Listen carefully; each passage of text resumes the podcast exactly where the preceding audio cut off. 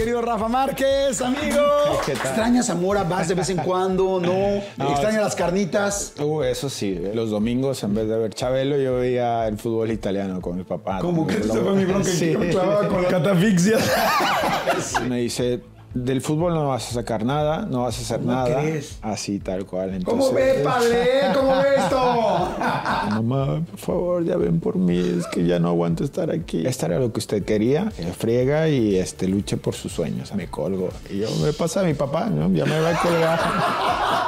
Sí, evidentemente vas por ser entrenador del primer equipo, ¿no? Ah, Ojalá poder estar en la élite, ¿no? Sería muy lindo eh, algún día poder, obviamente, ser entrenador de- del Barcelona o mismo en la selección. Katie Mitchell, que me da muchísimo gusto. Oye, ¿cómo se conocieron? A ver, cuéntale. No, porque yo... Fíjate, a todas las mujeres les encanta oír la versión del hombre. Le tenía miedo como al- a los futbolistas, ¿no? Por lo que se decía a veces, o la fama que algunos crearon en ese entonces, este, o lo que se modelos, por lo que se Por lo que se decía, claro. Cuando pasa esto del Departamento del Tesoro de Estados Unidos que te señala que sí con las cuentas, que sí con las empresas, que sí hay algún vínculo. O sea, no cabía en mi cabeza que ya me estaban poniendo el, el apodo de narcotraficante. Entonces, pues ya llegué ya a mi casa y ahí ya cuando llegué pf, me devasté. O sea, mm, dije, ¿por qué a mí? ¿Por qué me pasa esto a mí? ¿Qué, he hecho? ¿Qué, por, por qué esto? Entonces, pues estaba muy, muy, muy desencajado.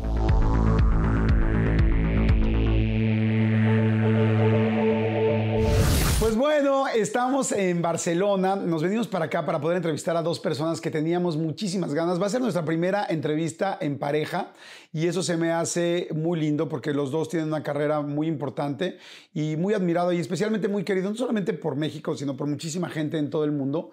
Este, él, bueno, pues ha sido una locura lo que ha hecho en el, en el fútbol y que ha puesto verdaderamente el nombre de México muy en alto. Yo creo que todos o la gran parte de, este país y de los latinos nos sentimos muy orgullosos de él. Nada más para que ubiquen, dos veces campeón de la Champions League. Wow. Cuatro veces eh, campeón de España, eh, ganador de la Copa del Rey, eh, de la Copa de Clubes FIFA, cinco mundiales. Imagínate ir a cinco mundiales. Y algo bien interesante. campeón de tres ligas, a ver si no me equivoco. evidentemente la mexicana, la española y la francesa. Es el único mexicano que ha hecho eso. Mi querido Rafa Márquez, amigo. ¿Qué tal? ¡Wow! No oyes todo eso. Hasta yo me dices, emocioné cuando Oye, pero no oyes todo eso y dices, güey, ¿cuánto- ¿cuánta chamba, cuánto trabajo, cuánto esfuerzo? Sí, sí, sí. Mira, yo creo que eh, escuché hace poco hablar a Fernando Alonso, el piloto de Fórmula 1, que decía que cuando él fue campeón del, de- de- del mundo de, de Fórmula 1, que no disfrutó de ese momento, no se daba cuenta, no dimensionó en ese momento lo que, lo que había conseguido, ¿no? Y cuando ahora que ya estoy retirado, que ya estoy en, otro, en otra fase, ya más maduro, más, más, más con experiencia, pues sí, cuando empiezas a, a escuchar todo eso, dices, wow, pues, pues sí que fue, fue algo extraordinario, fue algo que, que valió la pena, ¿no? Nada más empezaste chiquititito y, y ahora este, de entrenador. Sí, sí, Y bueno, sí. y del Barça, nada más. O sea, uno de los, equipos más importantes del mundo eh, y de los mejores del mundo. Eh, ¿Cómo te sientes ahora con esta parte? Es de repente así como, ya te hubiera salido el fútbol, te dicen tus amigos, la, la misma gente del gremio, o cómo es. Sí, bueno, eh, la verdad es que eh, al final el fútbol es lo que me apasiona y, este, y muchos entrenadores anteriormente también me habían dicho que yo tenía un poco de, de- de perfil para ser buen entrenador.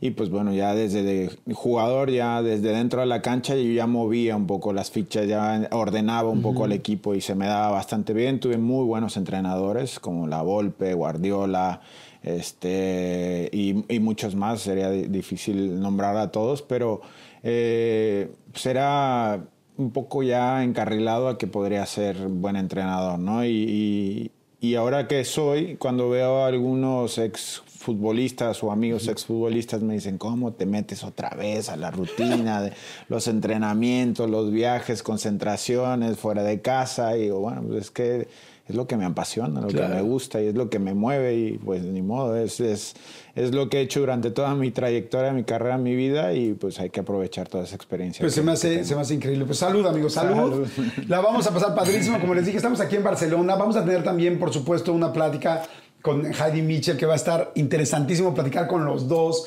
eh, ver cómo, cómo son como pareja, cómo son como papás. Y mi querido Rafa, a ver, este, eres de Zamora, Michoacán. De Zamora. ¿Estamos de acuerdo? Sí, sí, ¿Extrañas Zamora? ¿Vas de vez en cuando? ¿No? No, ¿Extrañas es- las carnitas? Uh, eso sí, eso, Ay, las las carnitas, enchiladas que hace mi mamá, este, bueno, muchas cosas. ¿Tu mamá sigue viviendo Sí, en Zamora? en Zamora. Mi mamá y mi hermana, tengo una hermana más grande. Nadia. Nadia, exacto. Y este, ellos siguen viviendo ahí en Zamora. La verdad es que yo hace mucho que, que no voy a Zamora. Eh, digo, como mi segunda casa en México es Guadalajara, porque bueno, desde muy joven me fui a, a vivir ahí para estudiar y a jugar. Pero Zamora sí que voy muy poco. Este, me he acostumbrado, pues obviamente, a vivir fuera de, de México principalmente. Pero cuando voy a, a México, pues más bien ellos son los que vienen a Guadalajara, Ok. este, de vez en cuando, muy raro, a veces mi papá murió hace 20, 22 años, sí, 21, 22 años, y este, él está ahí en Zamora también, y de vez en cuando algún aniversario sí que me escapo, voy y vengo este, rapidísimo, pero sí que voy muy, muy, muy poco a Zamora, sí. Ok. Oye, ¿y esas enchiladas que dices, te las sigue haciendo tu mamá cuando va a Guadalajara o no? Es lo primero que, ¿Ah, sí? que le pedimos. sí, ¿Cómo son las enchiladas? bueno, es que eh, están llenas de grasa, eso sí. grasa, pollo, una salsa que hace especial perfecto y con, bueno, con su lechuga, este, bueno, eh, increíble. sí Oye, que- y hay un lugar, tú has vivido pues en Mónaco, este, en Italia también, ¿no? Verona, sí. En Verona, este, en Madrid, en Barcelona, en muchos lugares, en León, en México, este, pero en Europa hay algún lugar donde digas, sí hay unas carnitas, o sí hay algo que digas, esto me acerca a Michoacán, o, o No. dónde es donde lo mejor que has encontrado o lo más cercano, por no decirlo menos malo. Fu, es difícil, difícil encontrar ¿Y algo en que se España? parezca.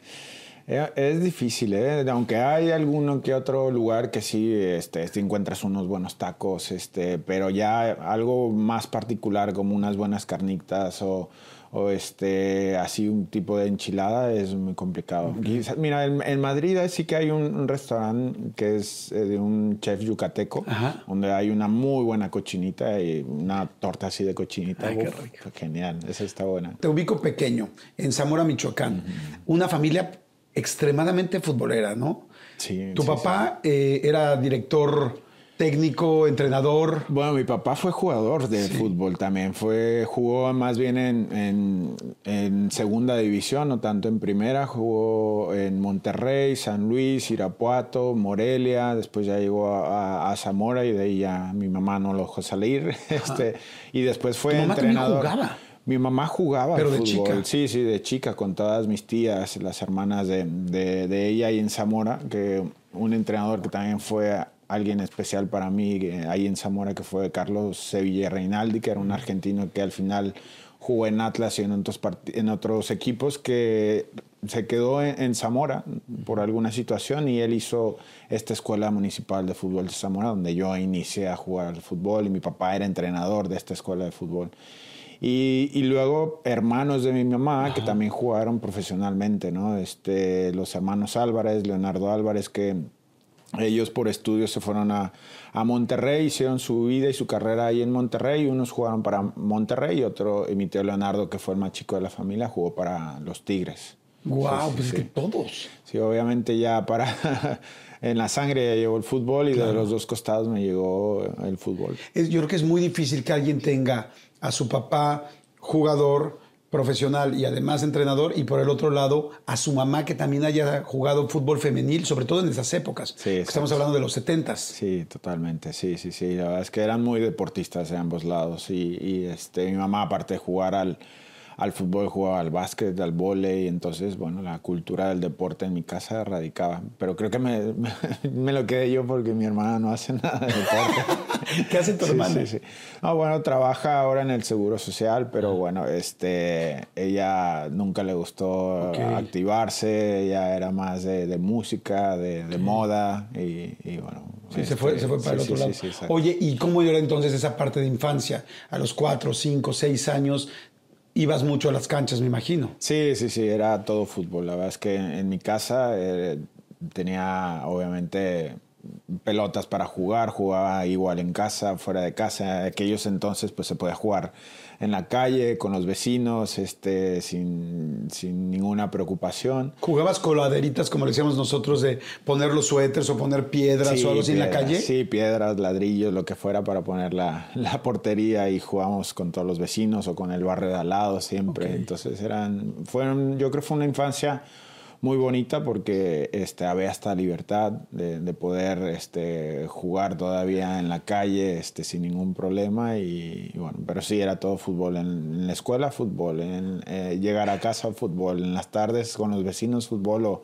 o ir a entrenar a, la escuela este, de fútbol. No sé qué lo tenía, lo tenía. Era comer, dormir, soñar con, con fútbol. Oye, y por ejemplo, Santa Claus, todo era, que, o los regalos de Navidad, todo era que te trajeran cosas de fútbol o de repente pedías un juguete? ¿Te acuerdas de algún juguete en específico que pidas que no fuera de fútbol? Sí, sí, sí, una bicicleta. Una bicicleta, sí, ya cuando era un poco más, más grande, pero sí era este, un poco de fútbol, pero también otras, otras cosas. ¿Y si te la trajeron o no? Sí, sí, sí. Al final, bueno, la pedí durante dos, tres años, ya hasta un año un poco más grande ya fue que me trajeron una bicicleta. Me acuerdo que en esa época, bueno, yo soy más grande que tú, pero en esa época estaban muy de moda las vagabundos, ¿te acuerdas de sí, las avalanchas? Sí, las avalanchas, sí, un vecino tenía una avalancha y nos turnábamos ahí para, para usarla, pero sí, sí me acuerdo de, de, de esos. ¿Tu hermana es menor? Mayor, es, mayor. Sí, sí, sí, sí. Entonces, este, ella también pedía sus propias cosas. Sí, también, también. Y bueno, llevábamos una relación un poco de amor y odio, porque éramos los únicos dos hermanos, y ella más grande, este, y, y que a veces nos quedábamos solos porque mis padres trabajaban ambos. Eh, ellos trabajaban para el Seguro Social, mi madre fue eh, bueno, es eh, enfermera pediatra, entonces trabajaba durante la mañana, en el turno de la mañana, y llegaba un poco tarde a la hora de la comida. Eh, mi padre trabajó en la subdelegación, en la parte más administrativa. Entonces, bueno, de vez en cuando nosotros llegábamos a casa solos y, y, ya convivíamos solos. Entonces eran peleas por a ver quién ganaba la televisión para ver una caricatura, un programa, una novela o a ver si, me, si ella me tenía que cocinar o calentar lo que dejaba mi mamá. Entonces, bueno, era entre peleas y a veces este, también eh, nos llevamos también que a veces hacíamos travesuras juntos. ¿Te acuerdas de alguna travesura que hayas dicho? Bueno, yo a ella sí, muchas. A ella sí que era un día tras otro de ponerle, no sé, una cubeta con agua en su puerta para que cuando... ¿Ah, sí? Sí, sí, tal cual. Que esa es la que me preocupa, la de la cubeta con agua, es que no caiga el agua, sino que luego le sea el cubetazo encima. No te, preocupabas, no te preocupabas mucho por eso, sino que cayera el agua, ¿no? Ya lo otro. Entonces ya cuando pasaba eso yo me encerraba en mi cuarto y, y hasta que no llegaran mis papás sabría por qué. oye, ¿y tus papás no te cómo te regañaba tu mamá? ¿Quién regañaba más fuerte? Mi padre, mi papá. Sí, ya cuando, ya sabes que hay niveles, ¿no? El primero es con mi mamá y ya cuando es algo más grave es mi papá. Y este, sí, mi papá era de, mucho carácter. ¿Cinturonazos? Sí, sí, sí, cinturón. Y como era futbolista también nos agarraba de balón, a veces nos pateaba. ¿Ah, sí? Sí, claro. O sea, de, órale, contra la pared y ahí eran tus primeros tiros libres. Nos decía, ahora, a, su cuarto. Y cuando pasábamos, ¡pum! Una guerra. sí, sí, sí. ¡Wow! Sí, sí, sí. Mi mamá también era un poco de, a veces de, de, cinturonazos también. Mi mamá me ponía unas cachetadas, pero no tienes idea, o sea, pero, pero te lo juro que sí, pero yo me acuerdo que yo llegaba a las casas y repente dicen, ay, Jordito, qué educado es. Y yo, o sea, ¿cuál educado? Si casi me trae control remoto. Yo nada más veía los ojos y yo que las manos, tal, los codos en el me acerqué la mano a la cara, a la nariz. Decía, no, es que era otro, eran otros momentos. Sí, sí, eran otros momentos. Y bueno, eh, ya más o menos sabíamos que cuando pasaba algo malo, pues ya sabíamos lo que iba a pasar. Sí, sí, sí. Pues salud por nuestros papás, porque bueno, creo que mucho de lo que hoy cada quien podamos tener es gracias a también esa educación que, que, nos dieron mucha disciplina. En tu caso, obviamente. ¿Entras como a los seis años a tu primer equipo o empezar a jugar? ¿Qué equipo fue? Sí, ahí en Zamora, en esta escuela de fútbol, yo desde muy pequeño ya empezaba, pero había una categoría en la que pues, eran ya gente de casi de, de 8, 9, 10 años. Era la primera categoría y, y yo tenía apenas 6, sí, años. O sea, entraste adelantado. Sí, y, y yo cada cada temporada yo preguntaba, ¿y cuándo me toca jugar? ¿Y cuándo ya puedo jugar? ¿Y cuándo ya puedo estar en esta categoría? Hasta que ya un día me dijeron, bueno, vaya, hay que meterlo, juega. Y siempre fui un adelantado porque también me, me metieron este, con, con, años menos de lo, de lo que realmente me tocaba. Y entonces, pues yo creo que también eso a mí me sirvió un poco para foguearme, para adelantarme un poco a, a, las categorías que me tocaban de, de mi edad. No, bueno, pues desde ahí evidentemente me imagino que ellos veían el talento y decían, este chavito va a una categoría arriba, ¿no? De la edad que tiene. Yo cuando veo tus partidos, cuando veo las jugadas, cuando veo una garra y una fuerza y un entre que digo, ¿a qué valor, no? Porque meterte, o sea, un, partido de fútbol es serio, ¿no? O sea, los golpes, cómo se acercan, cómo tal. En algún momento de esa edad, a los seis años, te daba miedo, o como, ay, güey, este está muy grandote, o me hago para allá, ¿O siempre fuiste tan entrón desde tan chiquito? Sí, no, desde chiquito fui muy entrón. O sea, eras perrón. sí, no, yo creo que no me daba cuenta de, yo como, como los perros, ¿no? De que los perros chiquitos son, los grandotes y los grandotes los chiquitos, pero sí, yo, yo la verdad es que eh, era muy competitivo y de esa, esa mentalidad yo creo que la aprendí obviamente también de, de mi papá y no me gustaba perder. Entonces eh, me pusieran a que me pusieran enfrente, yo este, pues, no, no, diferenciaba un poco ni la altura, ni el físico, ni nada, sino que era muy, muy entrón, ¿no? Y, este, y, y, yo era muy de, de, de barrerme, este, y en aquellos campos, aquel entonces, pues, obviamente no había ni, ni césped artificial, ni era tierra, literal tierra. Y siempre salía yo con mis raspadas un poco de aquí de los costados. Lo bueno es que tenías mamá enfermera, ¿no? Exacto, exacto, siempre me curaba, pero de eso me acuerdo, de que cada fin de semana era tener una, una herida, una raspada en los costados porque me barría muchísimo. Sí, o sea, no te, no te... Y entonces empieza ahí el fútbol. ¿Qué te decía tu papá? ¿Te acuerdas de consejos de ese momento?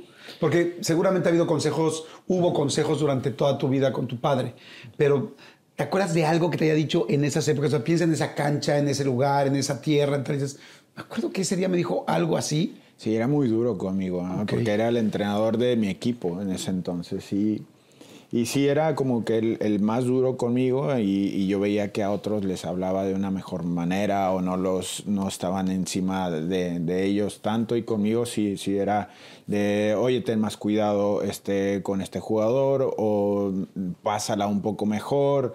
Este, a él le gustaba... ¿Pero así de decente? ¿Así de pásalo un poco mejor o se prendía? era un poco más, más duro, sí, sí, sí, sí, era muy duro. Y, este, y bueno, pues yo intentaba aguantar y, y obviamente a veces me molestaba de más porque pues, era, era, muy duro conmigo y no con, con los demás, ¿no? Claro.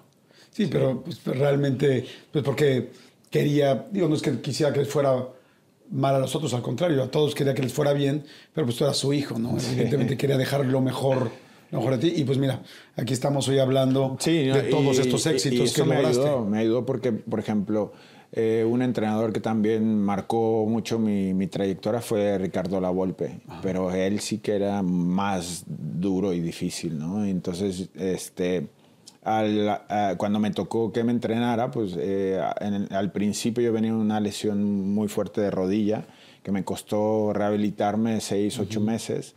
Y, justo él entró y yo apenas iba regresando de esa lesión, entonces me costó mucho eh, tener un buen ritmo, entonces cada vez que, entrenaba, hacía algo mal, este, me mandaba a subir escaleras y empezaba un poco, era también fuerte de insultos, es decir, cosas que pues, obviamente si no eres de mentalidad fuerte, pues sí que te hunde, ¿no? Y yo creo que también lo que pasó con mi padre y después vivirlo con Ricardo, pues me me ayudó mucho para afrontar esa, esa, realidad y decir, a ver, aquí nadie me va a decir nada y voy a hacer las cosas bien para que no me diga nada tampoco.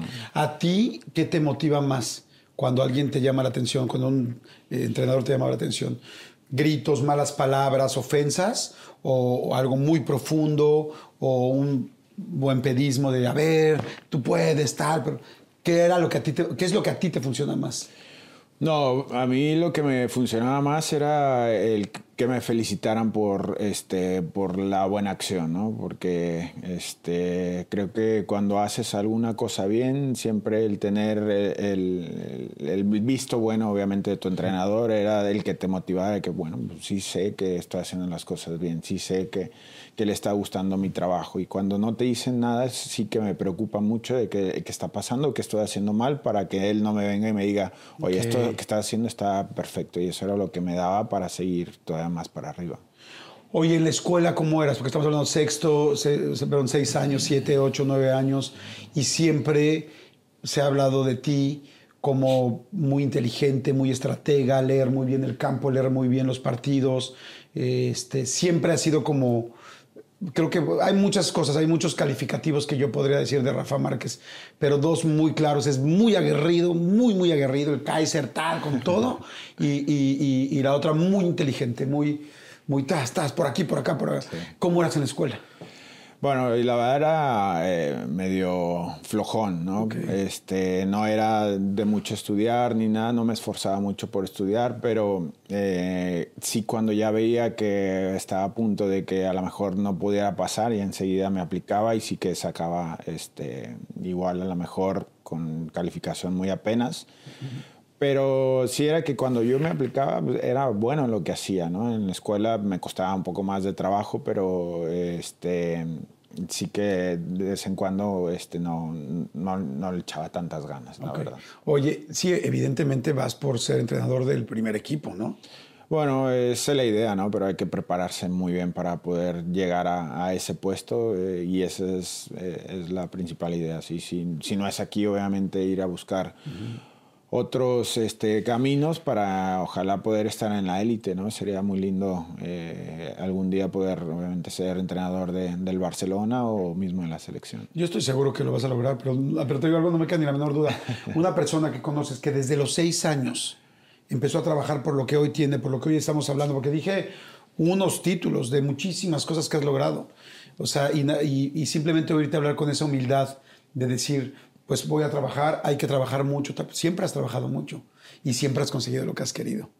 O sea, entonces, pues estoy seguro, pero por supuesto que es más, de una vez brindo, fíjate, brindo por el equipo europeo que vas a dirigir y, antes de que te la tomes y porque me vas a invitar al palco a verlos ganar. Seguro, ¿Ok? Claro, Perfecto, ya, quedamos, digo, para que quede. Para que, no, estoy seguro que, que lo vas a, a lograr.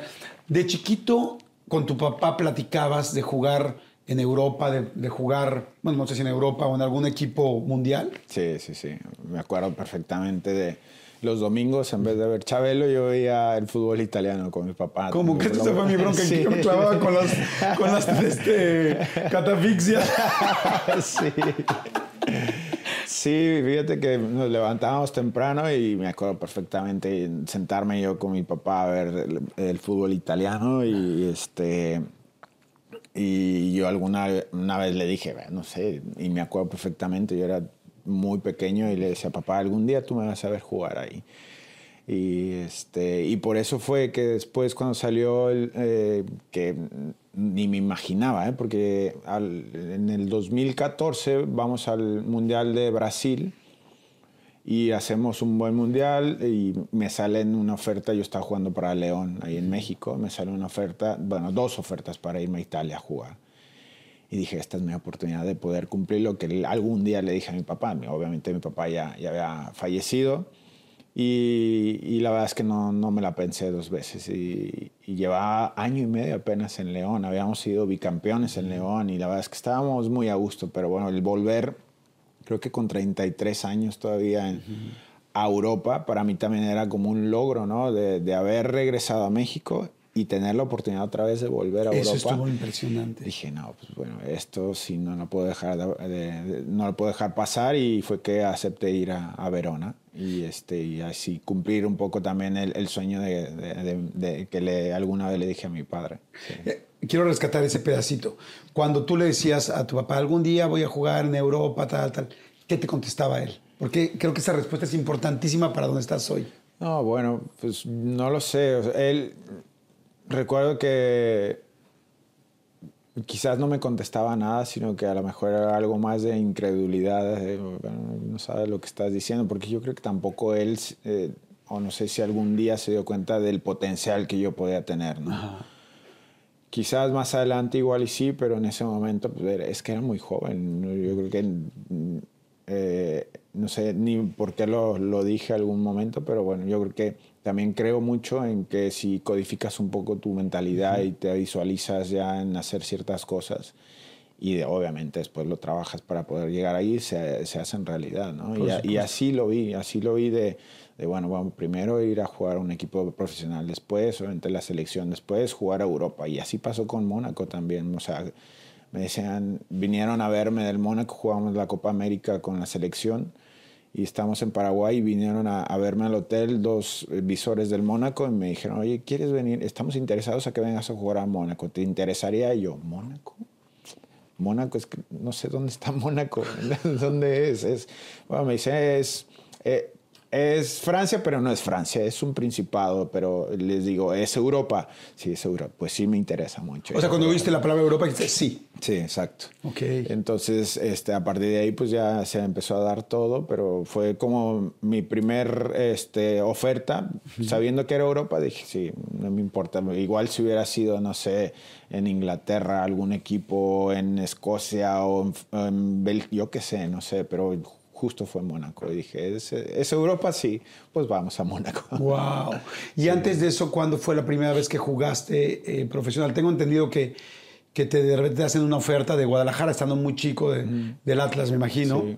Este, te hablan para decirte, véngase a hacer una prueba, pero ¿cuántos años tenías? ¿Qué te dijeron tus papás? Sí, 14 años tenía apenas. Sí, sí, sí, 14 años. Fueron a Zamora a vernos eh, unos visores de Atlas. Nos invitan a 10 de, de los que estábamos jugando ahí a, a, que fuéramos a Guadalajara a hacer por tres días unas pruebas iban alrededor de casi 120 jugadores eh, en esos tres días para, para, verlos y de esos 120 me acuerdo que nos quedamos dos, un chico de 18 años de Querétaro y yo de 14 años.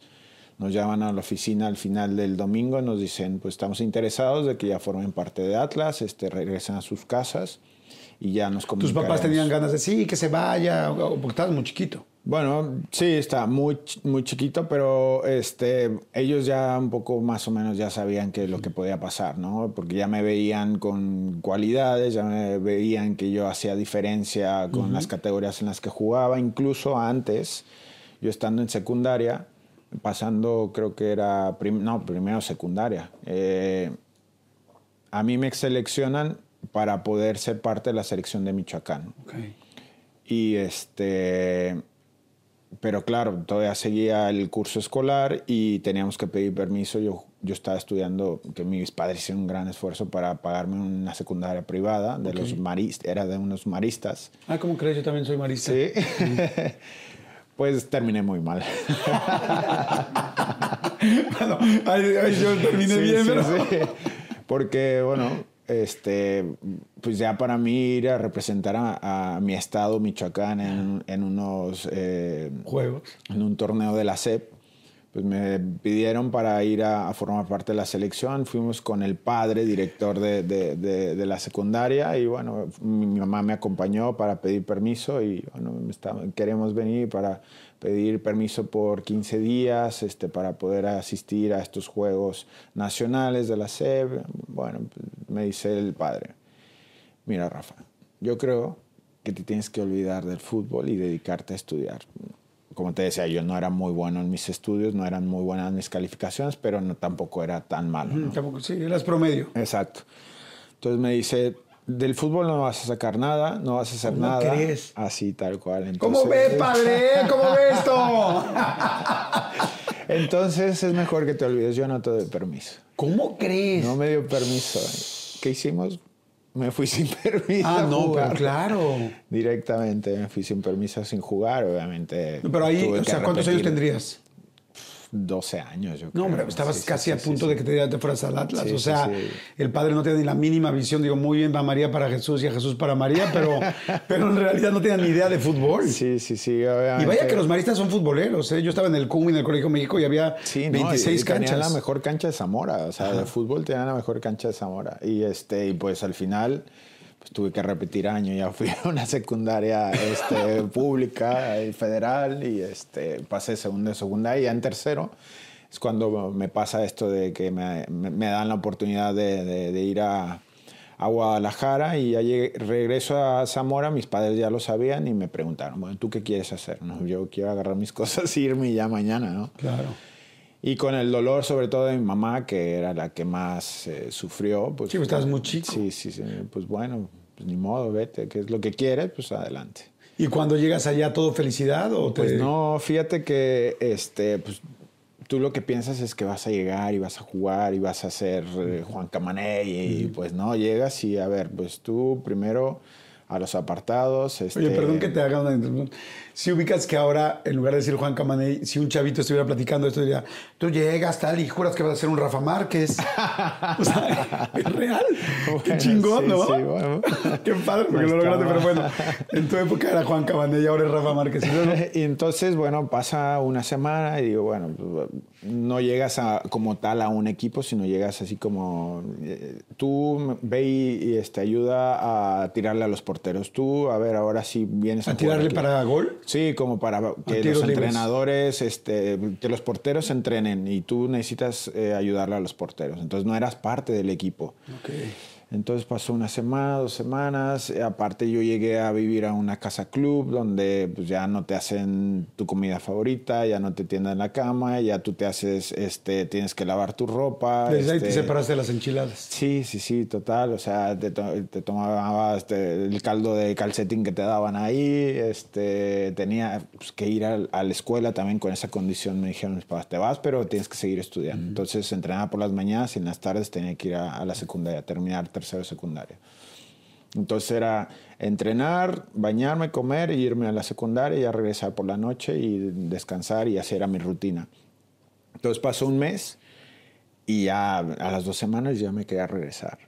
Y, me tocaba llorar en las noches de quiero mi casa, quiero mi mamá, quiero esto, quiero el otro. ¿Les marcaste algún día así llorando? Y al mes le, marqué y yo diciendo, ojalá conteste mi mamá para que llorarle y, este, y, a ver si, bueno, me regresa. Y justo contesta mi mamá y mamá, por favor, ya ven por mí, es que ya no aguanto estar aquí, es que no, no estoy cómodo, no juego, no esto, no lo otro. Y dice mi mamá, ah, ok, dice esta era lo que usted quería, pues ahora se friega. Se friega y este, luche por sus sueños. Aguántese como los hombres. Y me colgo. Y yo me pasa a mi papá, ¿no? Ya me va a colgar.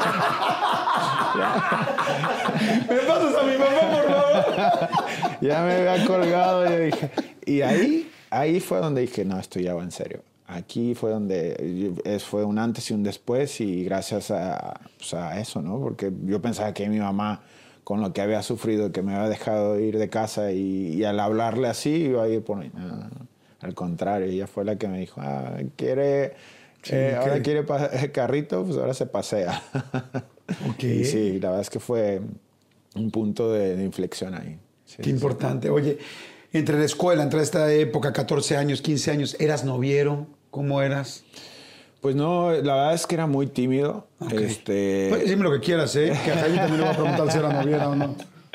No, la verdad era muy tímido. Yo este, no me atrevía mucho a, entablar alguna relación o una conversación y me costaba mucho eh, ligar en, aquel entonces. Ya cuando empecé a jugar fue cuando pues, ya me conocía, era más fácil porque ya me conocía a la gente, ya era más fácil llegarle a, a las chicas, pero eh, antes no, antes era... ¿Te ligaban más ellas a ti? Sí, sí, sí. sí incluso eh, con las amigas de mi hermana que a veces ya sabían que yo estaba en Guadalajara y venía a veces los fines de semana, ellas eran como las que eh, querían ligarme porque yo no me atrevía, obviamente, no, era demasiado tímido. Okay. ¿Tuviste alguna que siempre quisiste y nunca te peló?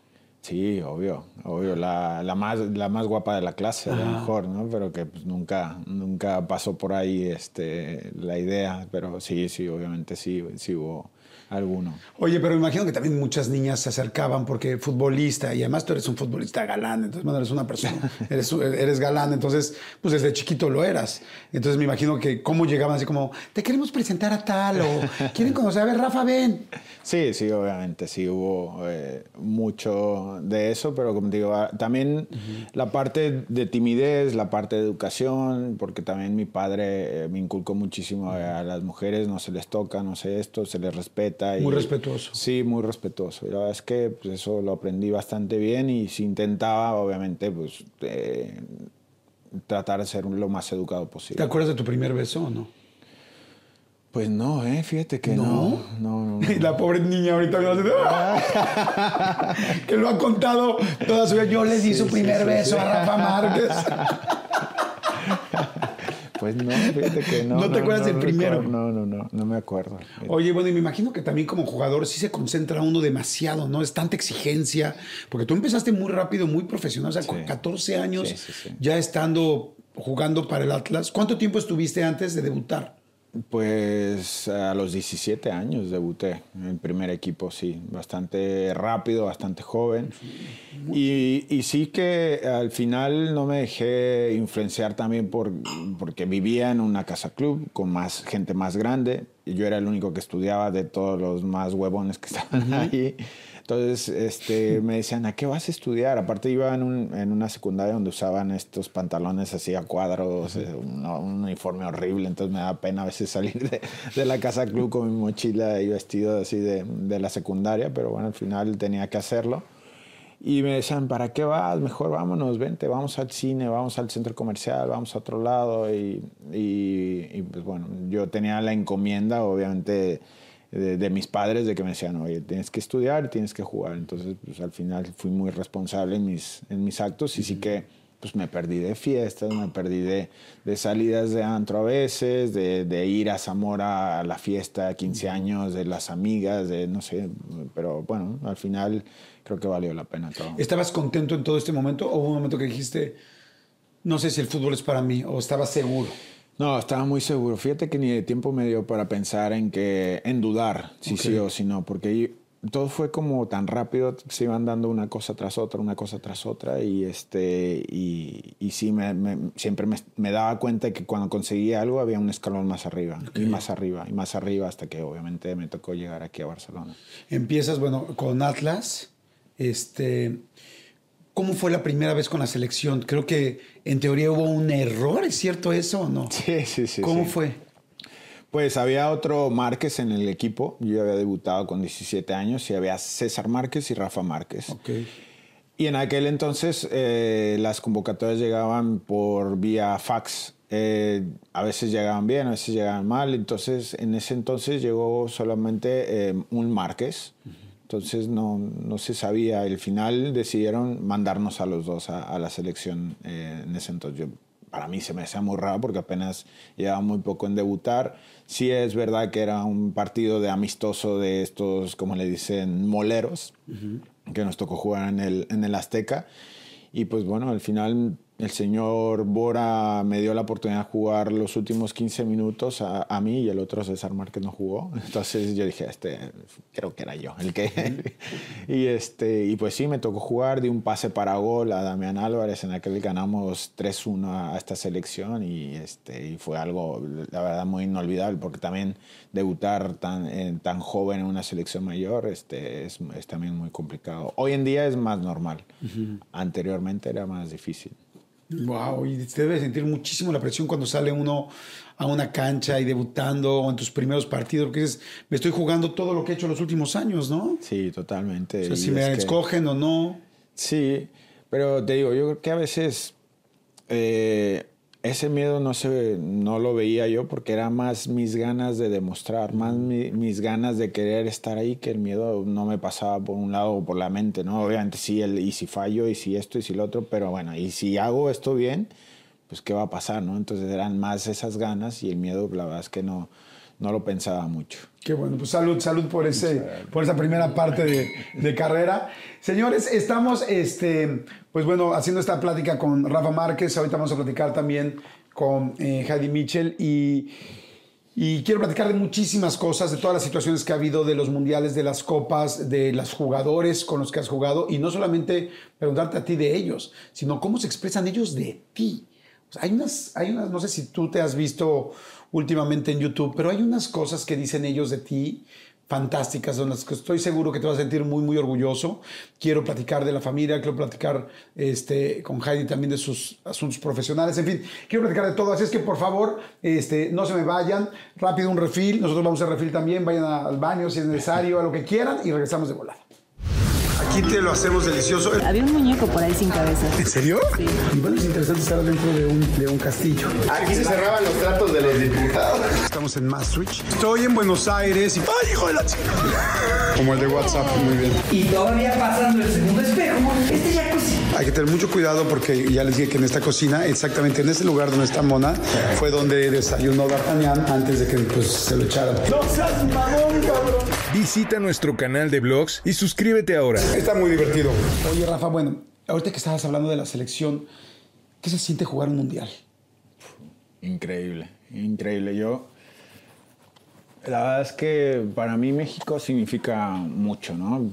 Eh, desde mis raíces, las costumbres, este, eh, me acuerdo de muy pequeño sobre todo el, el ver a las indígenas vender este, aguacates, verduras este, en, los mercados, ahí que ponían su tendedero y, vendían. Y para mí esto es, era lo que como siento que es México, ¿no? Y veía como mis padres también ayudaban a esta gente, entonces todavía más aún este, lo sentía más.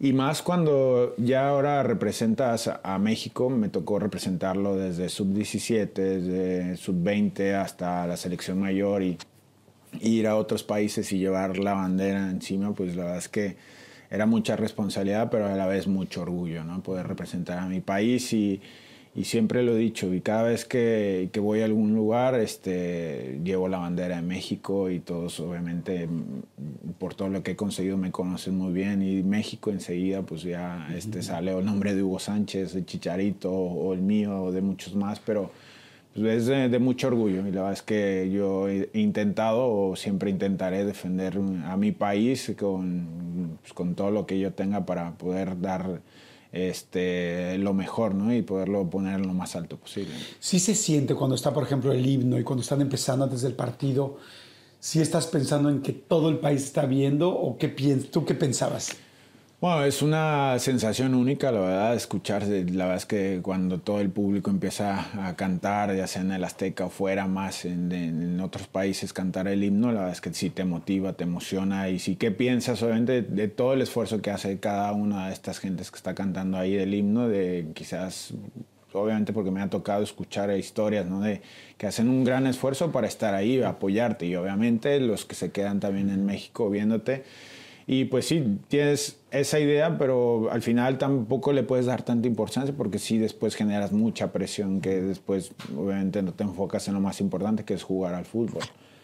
Pero eh, la verdad es que al escuchar ese himno con toda esa gente es una sensación única. Sí, sí, Oye, y la siempre jugamos con el asunto de si el quinto partido en el mundial, tal, la selección y más tú como capitán, sí salen realmente convencidos de claro que podemos, no solamente el quinto, el quinto partido, sino podemos llegar a la final y podemos ganarla porque pues un ganador tiene que pensar así. ¿Realmente se piensa eso? ¿Lo hablan, lo dicen antes, lo creen? Bueno, eh, obviamente siempre el objetivo es ganar, ¿no? Siempre tirarla a lo más alto, ¿no? Ya después hay diferentes circunstancias y hay que obviamente también eh, generalizar que es un equipo, es un, un deporte en conjunto, ¿no? Y que a lo mejor creo que lo que nos cuesta uh, mucho es sí eh, estar convencidos de que sí tenemos todo para poder hacerlo, ¿no? Y, y, y, obviamente hay muchos factores que tienen que estar unidos para que todo esto pueda eh, encajar y, y, que podamos llegar a, a, todo eso, ¿no? Este, en los cinco mundiales que he estado han sido obviamente muy, muy diferentes los cinco, se han dado circunstancias distintas y que, que, bueno, desafortunadamente no hemos podido avanzar más, más allá, ¿no? que siempre es el sueño, pero creo que a veces las partes o, o estas cosas que van surgiendo, a veces son las que impiden el, el, poder llegar más lejos de lo que siempre queremos. ¿no? ¿Qué se dice, por ejemplo, cuando llegan al vestidor la selección mexicana y perdieron un partido donde ya nos eliminaron del Mundial?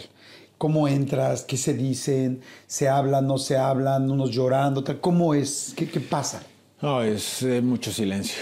Eh, Mucho silencio, es este, como un funeral casi casi, ¿no? De que nadie, nadie habla, obviamente todos estamos tristes, decepcionados, eh, algunos enfadados por no haber conseguido algo más, ¿no? Porque siempre, obviamente, hay expectativas. Quizás en unos mundiales llegas con buenas, otros mundiales llegas con malas, pero eh, al final de cuentas, pues te quedas en la misma situación en la que siempre has llegado, ¿no? Entonces, pues sí que es, es difícil este, expresarse en alguna manera, pero por ejemplo, en el, en el 2006 que competimos contra una gran selección como Argentina y que por momentos dominamos el partido, tuvimos oportunidades, fue un partido de, de tú a tú, pues quizás, bueno, hiciste tu mejor esfuerzo y por un gran gol que a lo mejor no lo meten 10 años más, pues quedas fuera. Entonces, a lo mejor, bueno, hicimos el mejor esfuerzo, hay que estar orgullosos del, del trabajo que se hizo, ni modo, a seguir adelante, ya vendrá otra oportunidad. Quizás ahí sí que puede haber un poco más de, de poder hablar y poder decir, bueno, pues hicimos lo que pudimos y no nos alcanzó, pero en otras sí que más de enfado, de enojo, de, de- de no estar satisfechos de, de- de haber hecho un gran esfuerzo o que no se nos dieron las cosas. Tú como capitán, antes de que salgan, ¿les dices algo? ¿Hay algo que recuerdes específicamente que le dices a la selección? Sí, sobre todo creo que fue en el 2014, ¿no? Que teníamos esa gran, oportunidad de, bueno, de, hacer algo diferente, ¿no? De, buscar el, tratar de, hacer historia, de, intentar dar nuestro máximo esfuerzo, de dejarnos la piel, como en una manera se dice coloquial, de, dentro de la cancha y, bueno, ver si nos, nos alcanzaba, ¿no? Pero sí es, era intentar eso, tratar de, de motivarlos y de llegar a a- a- a- al partido intentando pues, dar, dar tu mejor versión. ¿Hay alguna frase, algo específico que les digas que... O sea, si yo fuera ahorita tu jugador, así como me ves de ñango, pero con un chingo de ganas, ¿qué me dirías antes de salir del Mundial? No, de dar tu mejor versión. Eh, yo creo que tenemos la oportunidad que somos unos privilegiados de poder estar aquí representando un gran país en el que todos nos están mirando el día de hoy y tratar de, de que me des tu mejor versión, no dar el 100%, darme el 120% para intentar algo diferente, algo que cambie la historia. Es una cuestión nada más mental porque estando bien de acá arriba, el corazón ya lo tenemos, las piernas van a reaccionar y es tratar de que si nos tenemos que tirar de cabeza, hay que tirarnos de cabeza y, y darlo todo por el equipo. Ok.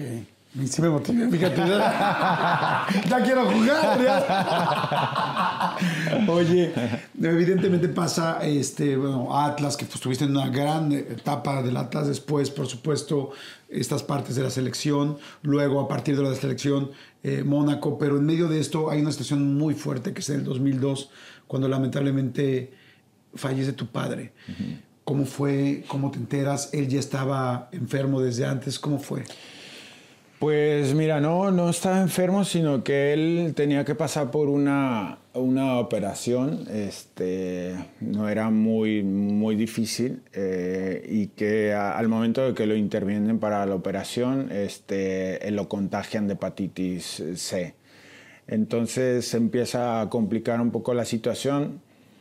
Ah, a mí me sucede que me lesiono yo de la rodilla y, este, y decido irme a operar a México, eh, a Guadalajara. Eh, y aprovechando que mi padre está en Guadalajara porque se empezó a complicar, pues empezamos a estar con él este, en el hospital eh, y se empezó a ir a- complicando, complicando y, este, y duró yo creo como mes, mes y medio. Eh, yo me había, la idea era que yo me operara y, y regresara a Mónaco para, para seguir con mi tratamiento y mi recuperación.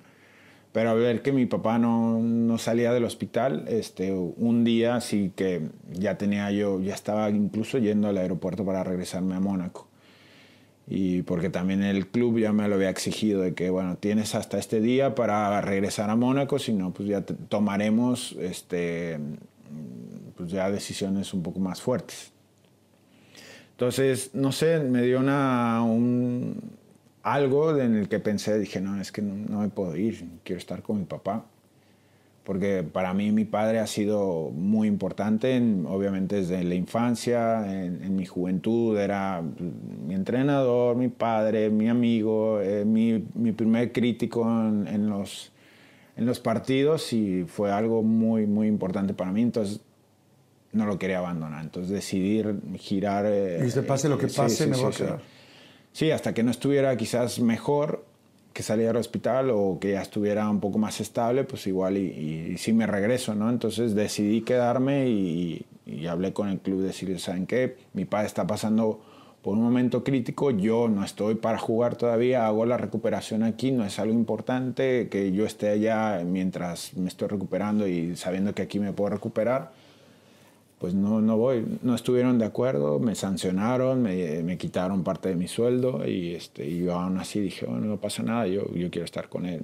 Y pues sí, a, la semana este, nos dijeron que, pues, que, que, nos teníamos que despedir de él porque, pues porque ya, ya no tenía cura y que pues, en cualquier momento se nos podía ir, ¿no? Entonces pues, eso fue muy difícil para toda la familia, para mí, para obviamente para mi madre más y pues lo importante fue eso, que pude estar ahí para despedirme de él, para decirle que, que bueno, que iba a ser una lástima que no me viera jugar en, en lo más alto.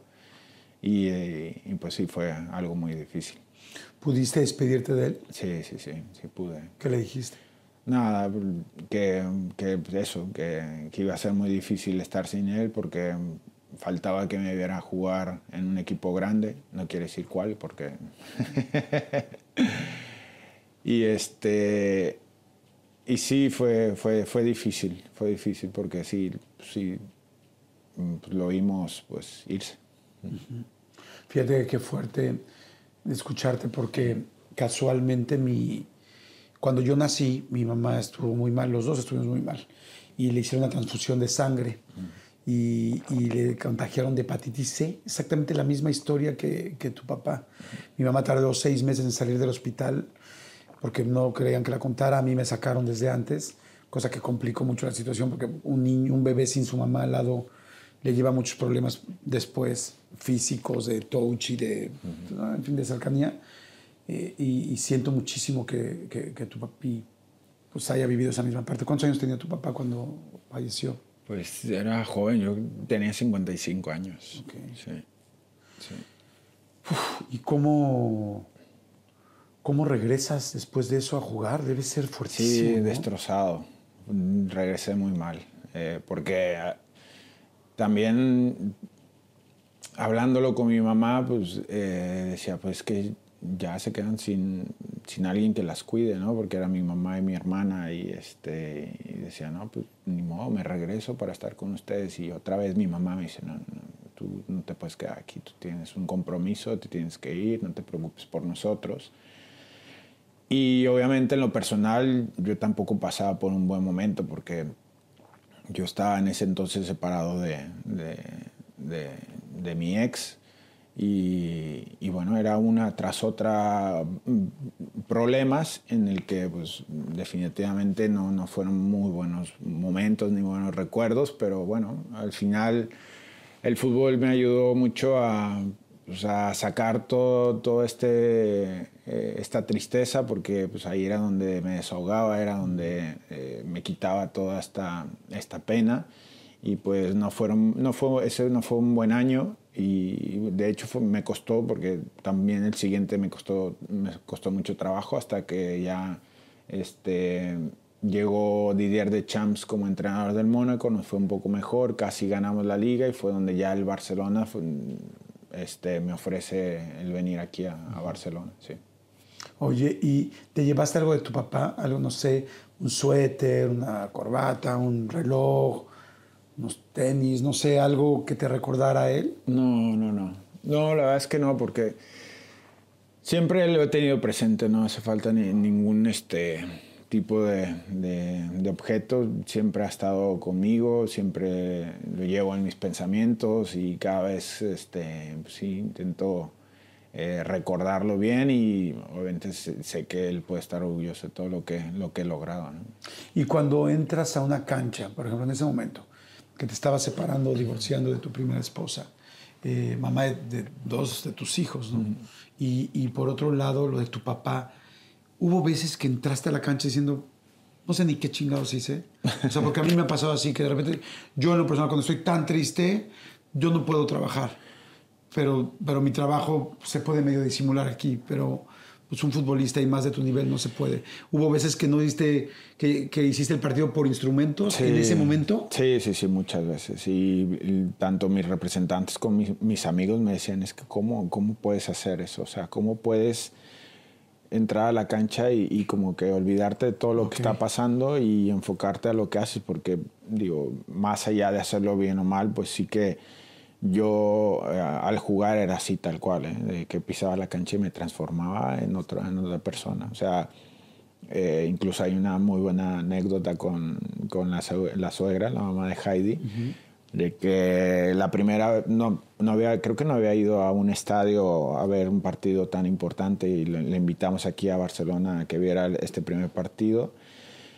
Y, y justo pues, está el partido y me ve cómo juego, cómo esto. Y, y le dice a Heidi, oye, este, Rafa es así de agresivo contigo. ¿Cómo? Así, tal cual. Tal ¿Cómo cual. Sí, sí, sí. Dice, no, mamá, dice, Rafa, en cuanto pisa una cancha es otro, se transforma totalmente. Y sí, la verdad es que sí, eh, me sucede eso. Ahora como entrenador, obviamente ya no, pero cuando jugaba era, piso la cancha y ya soy agresivo, ya soy, bueno, agresivo en el buen sentido, ya empiezo a hablar más, ya empiezo a dirigir, ya empiezo, o sea, otra persona era totalmente. Y este...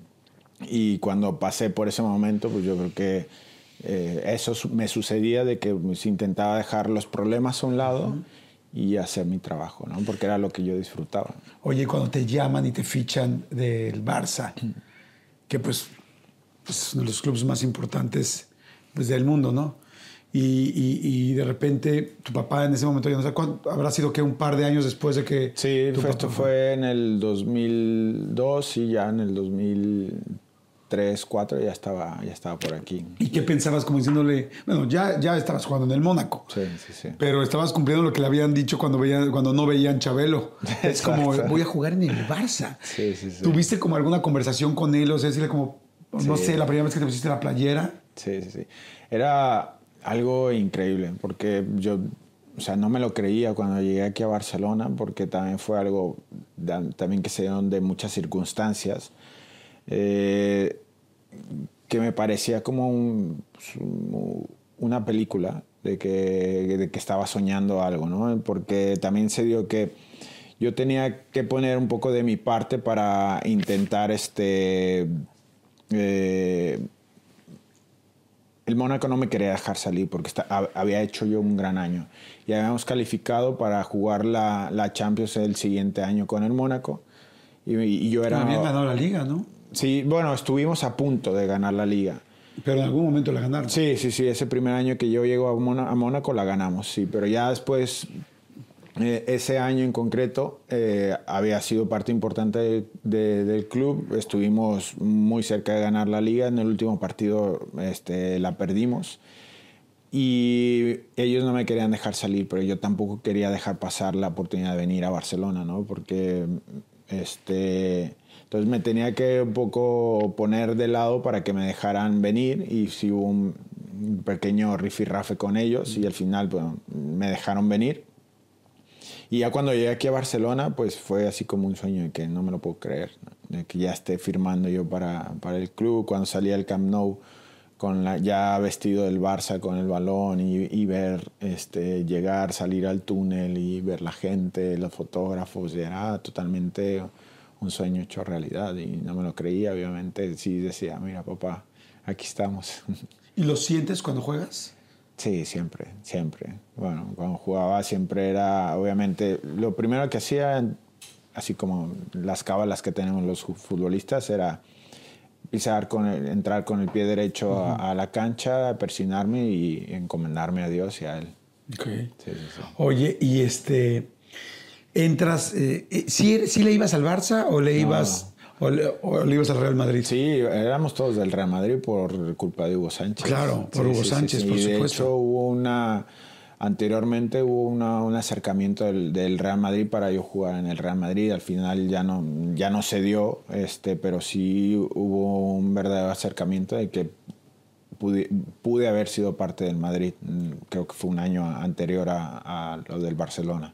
¿Cómo le hacen los futbolistas profesionales cuando aman a un equipo y de repente los contratan de otro y en tu carrera tienes que tomar esa decisión?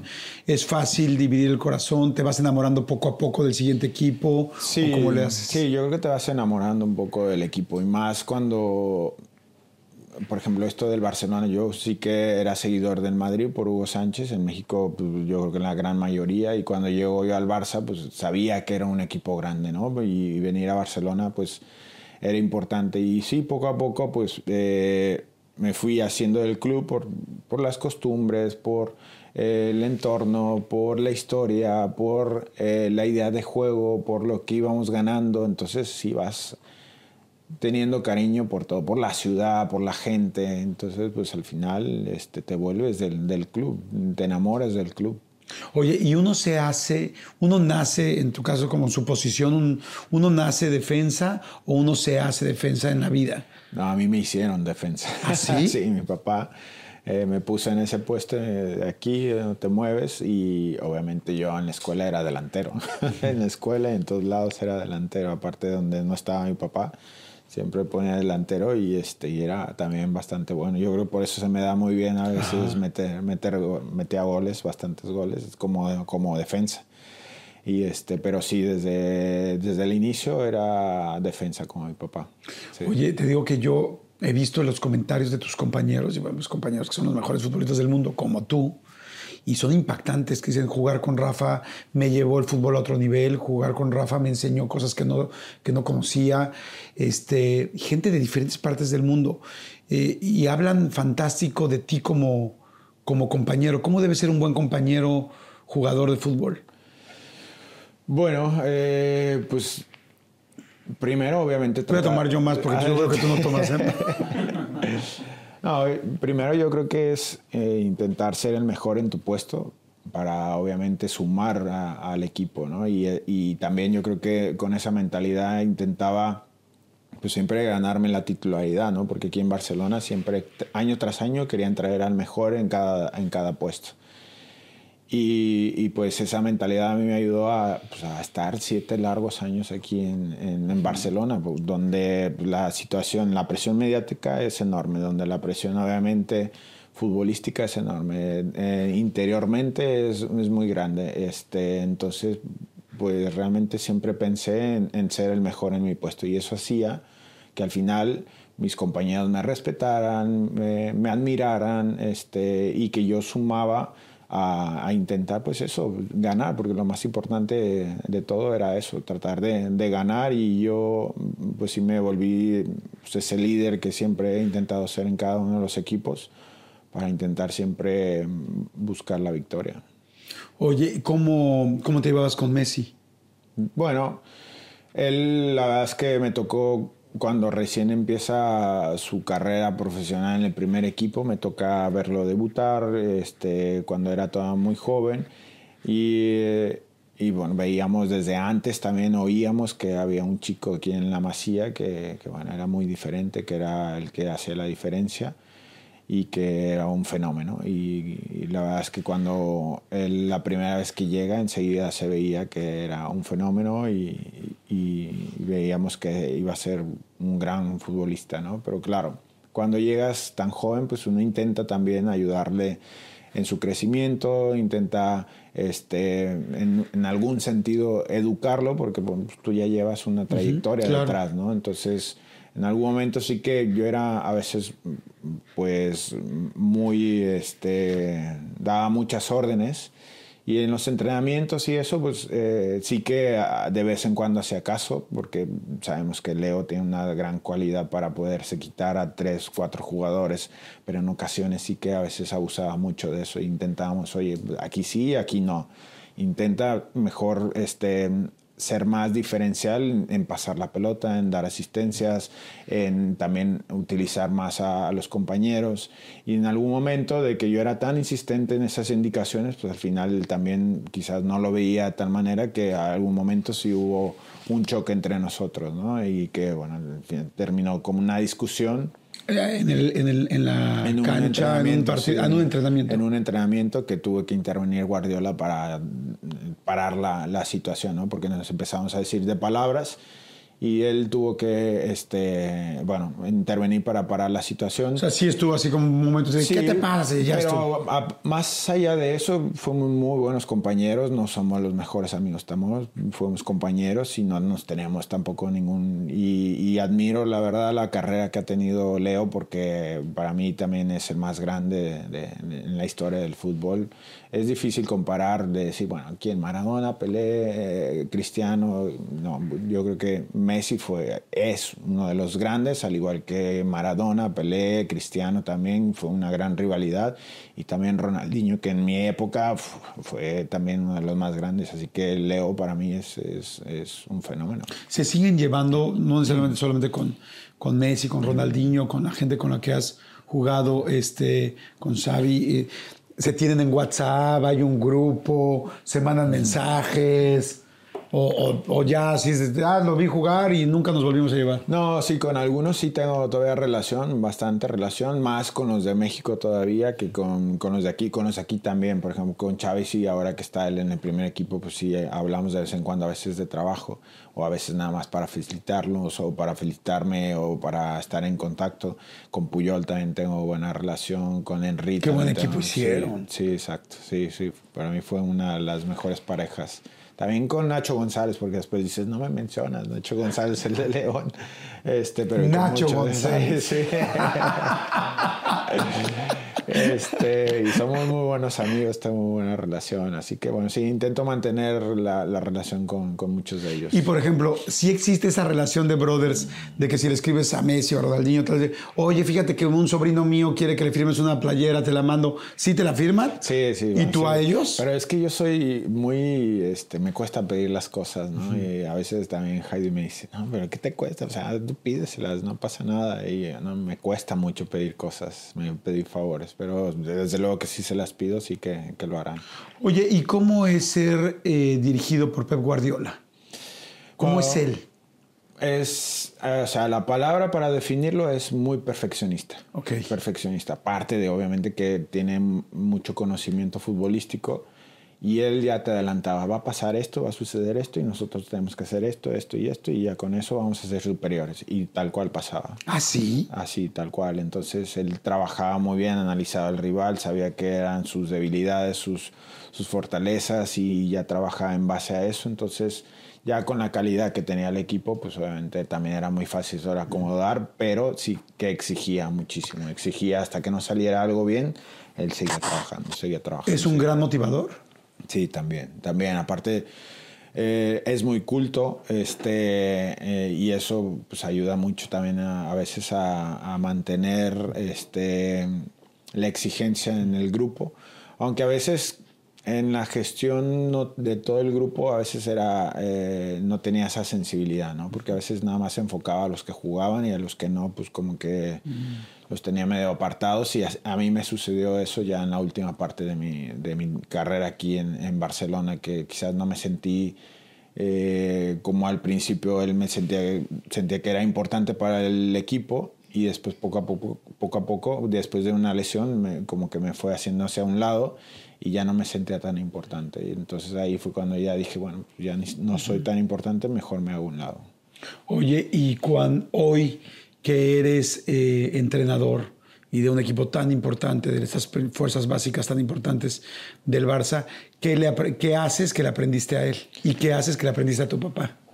Bueno, de él, pues esa exigencia, ¿no? Como- como entrenador. Sí, como entrenador, esa exigencia de, de darle siempre vueltas a cómo mejorar para intentar ser mejor en ciertas situaciones del, del juego, ¿no? Eh, de lo de mi papá, pues intentar eso, tratar de, de- de también de, dar todo, de, oye, estamos aquí, vamos a entrenar una hora, hora y media, pues hay que intentar estar enfocados en lo que vamos a hacer y dar nuestro mayor esfuerzo para intentar pues, que salga bien todo, ¿no? Y la verdad es que ha funcionado, me ha funcionado, entre también muchas cosas que, que he aprendido de otros entrenadores y hasta el momento creo que hemos tenido muy buenos resultados y, y la verdad lo más importante. Me gusta, me apasiona y, quiero más. Wow.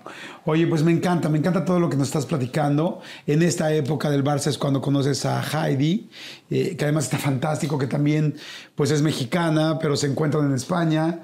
Y hay algo que me encanta, que bueno, ahorita lo quiero platicar, ahorita que esté ella, porque pues también yo siento que las almas se juntan y los seres humanos con objetivos se juntan. En este caso, ambos tenían objetivos muy altos y, creo que esas personas inmediatamente hacen, hacen clic o se encuentran y, quiero también platicar con ella. Así es que si te parece bien, vamos rapidísimo a un refil para que tengamos aquí también a, tu mujer y a su mujer que tenga a su hombre, o sea que se tengan los dos y, este, y poder platicar juntos. ¿Te parece bien? Muy bien. Aquí te lo hacemos delicioso. Había un muñeco por ahí sin cabeza. ¿En serio? Sí. Y bueno, es interesante estar dentro de un, de un castillo. Aquí se cerraban los tratos de los diputados. Estamos en Maastricht. Estoy en Buenos Aires y... ¡Ay, hijo de la chica!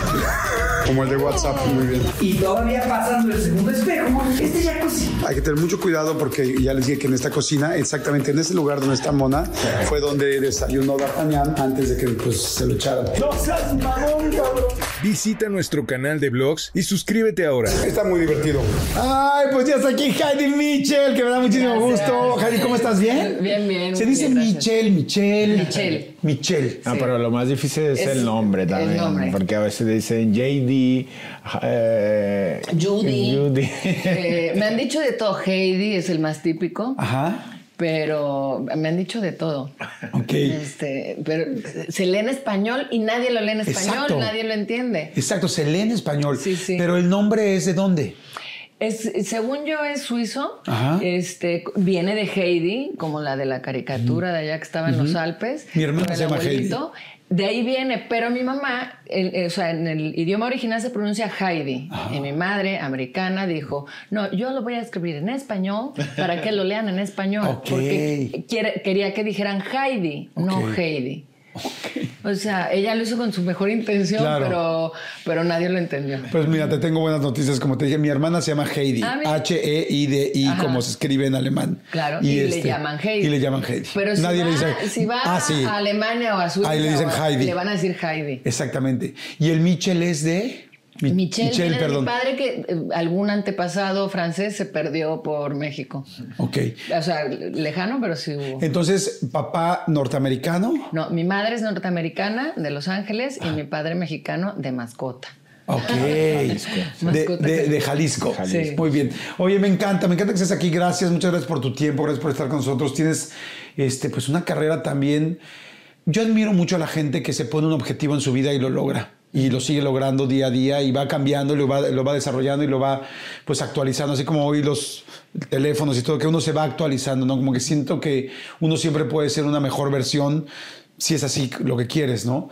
Y me impacta mucho todo lo que has hecho, porque evidentemente modelo, importante decir esto, modelo internacional, porque todas las modelos y todo el mundo hace su trabajo y lo hace muy bien, pero ser modelo internacional, eso es algo serio, no es algo, pues no es algo sencillo. Porque hay muchísima gente en todo el mundo que sabe, que no solamente es guapa, que sabe modelar, hablar, enfrentarse a una cámara, ya sea de foto fija, de video, ahora tantas cosas que hay. Además, eh, conductora, ¿no? Este, además, pues estudiaste eh, periodismo también. Entonces, hay toda una carrera atrás de, de solamente, de, no solamente modelar, has hecho muchas cosas, has actuado también.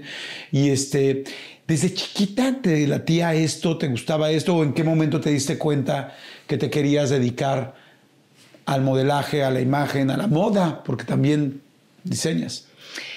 Sí, de chiquita diseñaba y ahora es mi hija la que está terminando ya la carrera de diseño de modas, pero sí he pasado por, por todo lo que conlleva el mundo de la moda artístico o, o menos cantar. este, Que ya- que ya dijimos. Sí, aclaremos. Eh, todo eso me ha gustado mucho. Siempre desde chiquita era cuando había una obra de teatro o cuando había que, que eso, que, que hacer algo creativo, siempre me metía y me encantaba. Era donde, bueno, me, me sacaba mejores calificaciones, yo creo. ¿Dónde naciste? Eh, nací en Guadalajara, pero en realidad me crié en Puerto Vallarta porque a Guadalajara solo fui a nacer y a visitar a, la- a los abuelitos. Hay algo que, que se me hizo muy lindo cuando conocí un poquito la historia de los dos, y es que los dos de chiquitos tenían la idea de irse a Europa. Tú a jugar fútbol y tú a modelar. Es muy difícil que una niña de, no sé, 6, 7, 8, 9 años, 10, 12, no sé, diga quiero modelar en Europa. Porque eso es, es lo mismo que jugar en el Barça. O sea, es grandes, grandes, grandes ligas. Sí. Y por el otro lado, tú pensabas lo mismo, a, la- a las edades más o menos parecidas. Y se conocen aquí en Europa con la carrera de los dos completamente exitosa. O sea, yo creo mucho en, decretar en lo que decías hace rato, en, en generar qué quieres hacer y qué quieres vivir. Y los dos estaban pidiendo lo mismo sin conocerte todavía. ¿Lo habías pensado, Heidi, o no? No, no, en eso no, no lo había pensado. Lo que sí, lo, lo otro que dijiste, ¿no? Que cuando nos conocimos estábamos en una etapa de nuestra vida muy similar. Y de- tanto de trabajo como eh, a nivel personal, o sea, era todo muy similar y yo creo que eso fue como un encaje, pero, o sea, directo y perfecto, ¿no? Oye, eres la menor, ¿no? La más De- chica de tres. La más chica de tres hermanos, ¿cómo era? ¿Cómo se llevaban? ¿Qué hacían ahí en Guadalajara? Hace rato platicábamos de que Rafa se la pasaba jugando foot. Mientras él jugaba foot, ¿tú qué jugabas? Bueno, no sé si es las mismas edades, Yo pero de tú jugabas chiquita, a las Barbies. Ok. Me encantaba. Y lo que más me gustaba, de hecho el otro día lo hablaba con unas amigas, era hacerles como la casita, decorarles. Y claro, como no tenía yo, no, no es que me compraran mis papás todo lo de la casita, ¿no? Entonces me tenía que inventar y agarraba una toalla del baño, una pequeña, la enrollaba y le dabas la vuelta, entonces era un sofá, entonces ya iba por otro. Y bueno, si no había del mismo color, ni modo, los sofás de diferente color. Y me encantaba. Y luego ya jugar con ellos ya no sabía qué hacer. O sea, ¿qué- qué- ¿de qué hablaba, no? Este, O sea, como que primero hacías el que- setup. Era el setup y eso era lo que más me entretenía. Y ya luego el de re- recoge todo lo que tiraste. Uf, eso sí me da flojera. ¿Y, y cómo te llevabas con tus hermanos? Eh, ¿Mejor? ¿Era bien? ¿Era de peleas? ¿Cómo eran? Eran muchas peleas, porque mi hermano me lleva ocho años y mi hermana me lleva cinco. Y mi hermano nos fregaba a las dos siempre. Sobre todo a mi hermana, ¿no? Que era muy fácil, era un poco más miedosa o se asustaba más fácil. Y, y a mi hermano le encantaba molestarla. Entonces, en la casa siempre era, mamá, mi hermano me hizo no sé qué. Y en, en, pues al final Jalisco, Guadalajara, tequila, este, mariachis. ¿A los cuántos años tomaste tu primera copa? Uf, es que sí me acuerdo perfectamente. Era eh, la fiesta de mi hermana. Ajá. Ella cumplía años y entonces estaban organizando, todo, mi hermana y los amigos, todos estaban así haciendo la organización. Y mis amigas y yo, que también estábamos invitadas o coladas, como fuera, pero estábamos ayudando a decorar el lugar. Y entonces me acuerdo que empezaron así como los amigos de mi hermana a darnos shots por detrás a nosotras. Y ya luego pues ya empezó la fiesta, empezó a llegar gente y, y sobre todo yo, mal, pero, o sea, horrible. Y fue de tequila. Era casi el comienzo de la fiesta. Yo creo que llevaba una hora la fiesta, que estaba cerquita de la casa. Me tuvieron que llevar, o sea, me entregaron así a mi mamá. O sea, ¿Cuántos años tenías? no, pues yo creo que tenía 14 años. chiquita. O sea, muy sí, muy chiquita. Bueno, esa es la edad donde, donde la mayoría nos pusimos nuestra primera jarra. ¿no? Ajá. Obviamente, este, mi mamá me hizo el paro, no le dijo a mi papá, porque si no, pues sí se me arma. Y este, pero la regañada de mi mamá fue monumental, ¿verdad? ¿Y cruda al otro día? No, no, no, Oh, las primeras crudas son tremendas. Horrible, horrible, horrible. ¿Tú te acuerdas de tu primera cruda, Rafa? No. Fíjate que yo de, tomar, sí, o sí, sí me acuerdo perfectamente, y, pero sí, ya fue mucho más, más grande. Yo creo que tendría unos eh, 22, 23 años. ¿sí? No, no fui de mucho, mucho a tomar porque, de, de hecho, o sea, mi padre, por lo que le iban a operar, él tenía cirrosis, porque le gustaba beber bastante. Y este y cuando bebía bastante, pues siempre en casa este o terminaba con sermón en casa o discusión en casa total, ¿no? Entonces, y era cada fin de semana porque iban con sus amigos, iban al partido, tomaban, regresaba y eso. Entonces era algo que no me gustaba de mi papá. Dije, no, yo no quiero ser en esto como mi papá. Entonces, o sea, sí que tomo, pero siempre nunca llego a, estar. Y, y- y yo creo que han sido tres o cuatro veces las que me he puesto así de, de no perder, obviamente, el conocimiento, pero, pero sí de ponerme. Pues has cantado Oaxaca Jamás, día, ¿no? jamás lo he visto mal. ¿No? No. Muy happy, muy contento, pero no. ¿Cómo Eh, se pone Bueno, happy? una vez sí, ¿no? En Vallarta, ¿no? Que fue a jugar golf y Ah, regresé. no, pero tampoco, es que tam- no, de caerse, o sea, como sabes que tengo que me arrastraron, me- es que me arrastraron así, yo no puedo caminar. Nunca lo he visto así mal. Ok. Nunca. O sea, lo puedes ver. Este, una vez lo, lo vi que llegó, que con, este, durmió tocando tierra. ya sabes. Sí, cuando bajas el pie, bajas el otro y te bajas todo. no sube los dos pies. y luego caí porque Solo una vez. solo una vez. Cuando salen juntos, cuando salen como esposos a cenar, que, que, que si, si toman, si toman nomás un poco o no toman nada. Pero siempre es casi siempre es vino blanco o vino tinto. O sea, muy rara vez nos pedimos un gin tonic, ¿no? Sí, que aquí se cuando- usa mucho, pero no Cuando es. celebramos algo, sí que be- bebemos un poco. ¿Se han puesto una buena jarra juntos? sí. ¿En dónde fue? ¿Cómo fue? Sí, ¿Cuál? ¿Cuál? La boda. En Vallarta. La boda fue. ¿Ah, la boda? No, bueno, es- estuvo muy divertido, ¿no?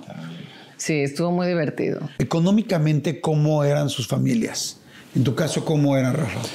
No, Cuando estabas chico. Bien, la verdad es que nunca nos faltó nada porque los dos trabajaban y nunca nos faltó nada. Obviamente mm, eh, un nivel medio o bajo, este, eh, pero, sí, pero nunca normal. le faltó nada, No, todo, todo bien. En tu caso, Heidi. En mi caso es igual, o sea, mi padre es dentista, familia de dentistas, entonces también, pues, un, pero nunca eh, estos de excesos o viajes. Yo creo que por eso siempre veía Europa, porque, o sea, en- con mi papá nunca íbamos a tener ese viaje a Europa, ¿no? Entonces para mí era como, bueno, yo ahorro y voy a ir.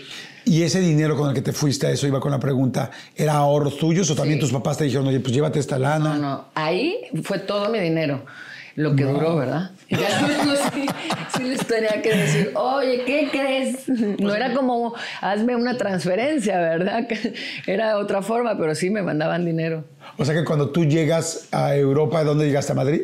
Llegué a Madrid y yo me acuerdo que sola- solamente tenía la dirección de la agencia de modelos. Pues, ¿qué hago? No, pues llegas... Era la primera vez que ibas a Europa. Sí. En tu vida. En mi vida. Eh, ¿Qué fue lo primero que, perdón que te interrumpa, qué fue lo primero que te impresionó? O sea, de la ciudad, ¿qué viste? ¿Qué, qué fue lo que viste que dijiste? No, la ciudad me encantó, claro. En cuanto empecé a ver la ciudad, me, me fascinó. O sea, bajar por la castellana, wow, ver la avenida y, y ver todos los monumentos y saber que estaba en la madre patria, era, pues, es emocionante. Es ¿no? que después de venir del malecón de Vallarta. bueno, Perdón, perdón. El malecón, El malecón. la cas- y la castellana, y en- muy en- parecido. Y ¿Qué en ese entonces era empedrado, en Vallarta. Oye, y entonces llegas, ves eso, te Oye, los impresiona. monumentos, el caballito de mar. El caballo de mar del, Sí, del de la- del malecón. malecón. Ay, Vallarta bonito. Ay, sí, Vallarta es muy lindo, Sí. me encanta Vallarta. Y llego, este, salgo del aeropuerto, me pido mi taxi, me voy a la tal dirección, ya sabes, típico turista que enseña el papelito y este me cobró de más, que luego la de la agencia me dijo, "¿Cuánto pagaste de taxi?" Ya no me acuerdo cuántas pesetas eran en ese entonces y me dice, "No, te cobró de más." Y yo, pues, pues ya, ¿cómo ya saber? que ni modo, sí. Y, y ahí estuve un rato, me dijeron, bueno, tú vas a vivir con estas dos modelos, fulanita y fulanita, viven en tal sitio. ¿Ellos, ellos te pagaban la- el departamento? No, yo pagaba el departamento. Entonces, este, se dividen a partes iguales el departamento entre las tres. Ellas pagan tanto y tanto y tú pagas tanto. Ah, ¿Los ok. fulanitas de dónde eran? Eran de Galicia. Ok. Y este, pues aquí está la dirección. Llega, aparece, ellas saben que vas a llegar. Y así, y pues y ahí cargando las maletotas, y, o sea, bueno, llevaba dos, las maletotas, y este, y me acuerdo que llegué, y ah, mucho gusto, y su fulanita, fulanita, y bueno, esta es tu habitación, y yo así. Y la cama, era una cama ¿Cómo? tamaño de, de esas que ahora venden este en Ikea, o así que son como tamaño de niño. Ajá. O sea, me pegaba el- la cabeza con los pies, este, la cabecera y los pies me pegaban. Le tuve que quitar un poco la parte de, de atrás que se podía mover yo, pues para poder estirar bien los pies. Ok. O, ¿Cuánto no, o no pongo almohada. Pero eran más altas ellas, ¿eh? Yo creo que por eso me dieron esa habitación. 1,75. Ok, mides unos 75. Entonces llegas y sí, la cama y Y, así. yo, este, o sea, ¿este es el mini sofá o qué? ¿Dónde está la cama? Era un ropero y, y ya. O sea, no había nada más en la habitación, ropero pequeño. Pero bueno, tampoco traía tantas cosas, así que... ¿Qué es lo más complicado de modelar a este nivel internacional como lo, lo has hecho tú? Pues a lo mejor el viajar, el estar este, fuera mucho tiempo y que llegas a un sitio, no conoces a nadie, este, pues, ve, ponte esto, ponte esto, o sea, no hay a lo mejor esa em, cercanía ¿no? que puede haber en otros trabajos o ese eh, el tiempo. Ahí es como, bueno, pues vas, te peinas, te maquillan, te cambias y haces esto y te vas y si tienes otro trabajo, pues al siguiente o si tienes un casting te vas o si no, ya hasta que te toque el, el trabajo siguiente o el viaje de, o de regreso a casa o a otro lugar. Y de ser futbolista, ¿qué es lo más complicado? De ser futbolista profesional. Bueno, pues yo creo que también eso, el estar fuera de casa, el perderte, porque nosotros trabajamos los fines de semana. Entonces, perderte Sí, fiestas, de, no, que la boda de tu amigo, que la- el bautizo de tu sobrino, que y obviamente pues todo es en fin de semana y tú los fines de semana es cuando más trabajo tienes, ¿no? Entonces, yo creo que eso, eso y estar tanto tiempo fuera también de casa. ¿Cuál es el evento que más te ha dolido no estar de tu vida? Pues eh, no, pues yo creo que no hay uno en específico. Afortunadamente, pues bueno, pude estar en el, en, en- en poderme despedir de mi padre. Eso sí, yo creo que me hubiera dolido No, bastante. eso sí. Eso estaba para dejar el contrato en el Mónaco. ¿Sabes qué? Pues ni modo. Sí, y bueno, no sé, el, el casamiento de mi hermana, a lo mejor de poder estar ahí, pero eh, en sí pues, sabía que ella estaba feliz, así que bueno, sabía que no iba a hacer tanta falta. Este, ¿En el nacimiento de todos tus hijos estuviste? Sí, sí, eso sí. Sí, ahí sí que... Aquí no te voy a hacer esa pregunta, que- obviamente. que- Yo pero no sé si son mis hijos. sí, ahí sí. Fíjate, en el- sobre todo en el último que estaba justo en, en, eh, jugando con Ah, la sí, selección en la. Copa América. ¿Cómo fue? Este, yo estaba, ah, creo que a como a cuatro días de, jugar, este, ya era un partido de, eliminatoria contra, contra Chile. Entonces, sí, yo ya le había avisado con antelación al, entrenador de, de decirle, "Oye, mi, mi mujer está embarazada y seguramente más o menos para estas fechas se puede dar.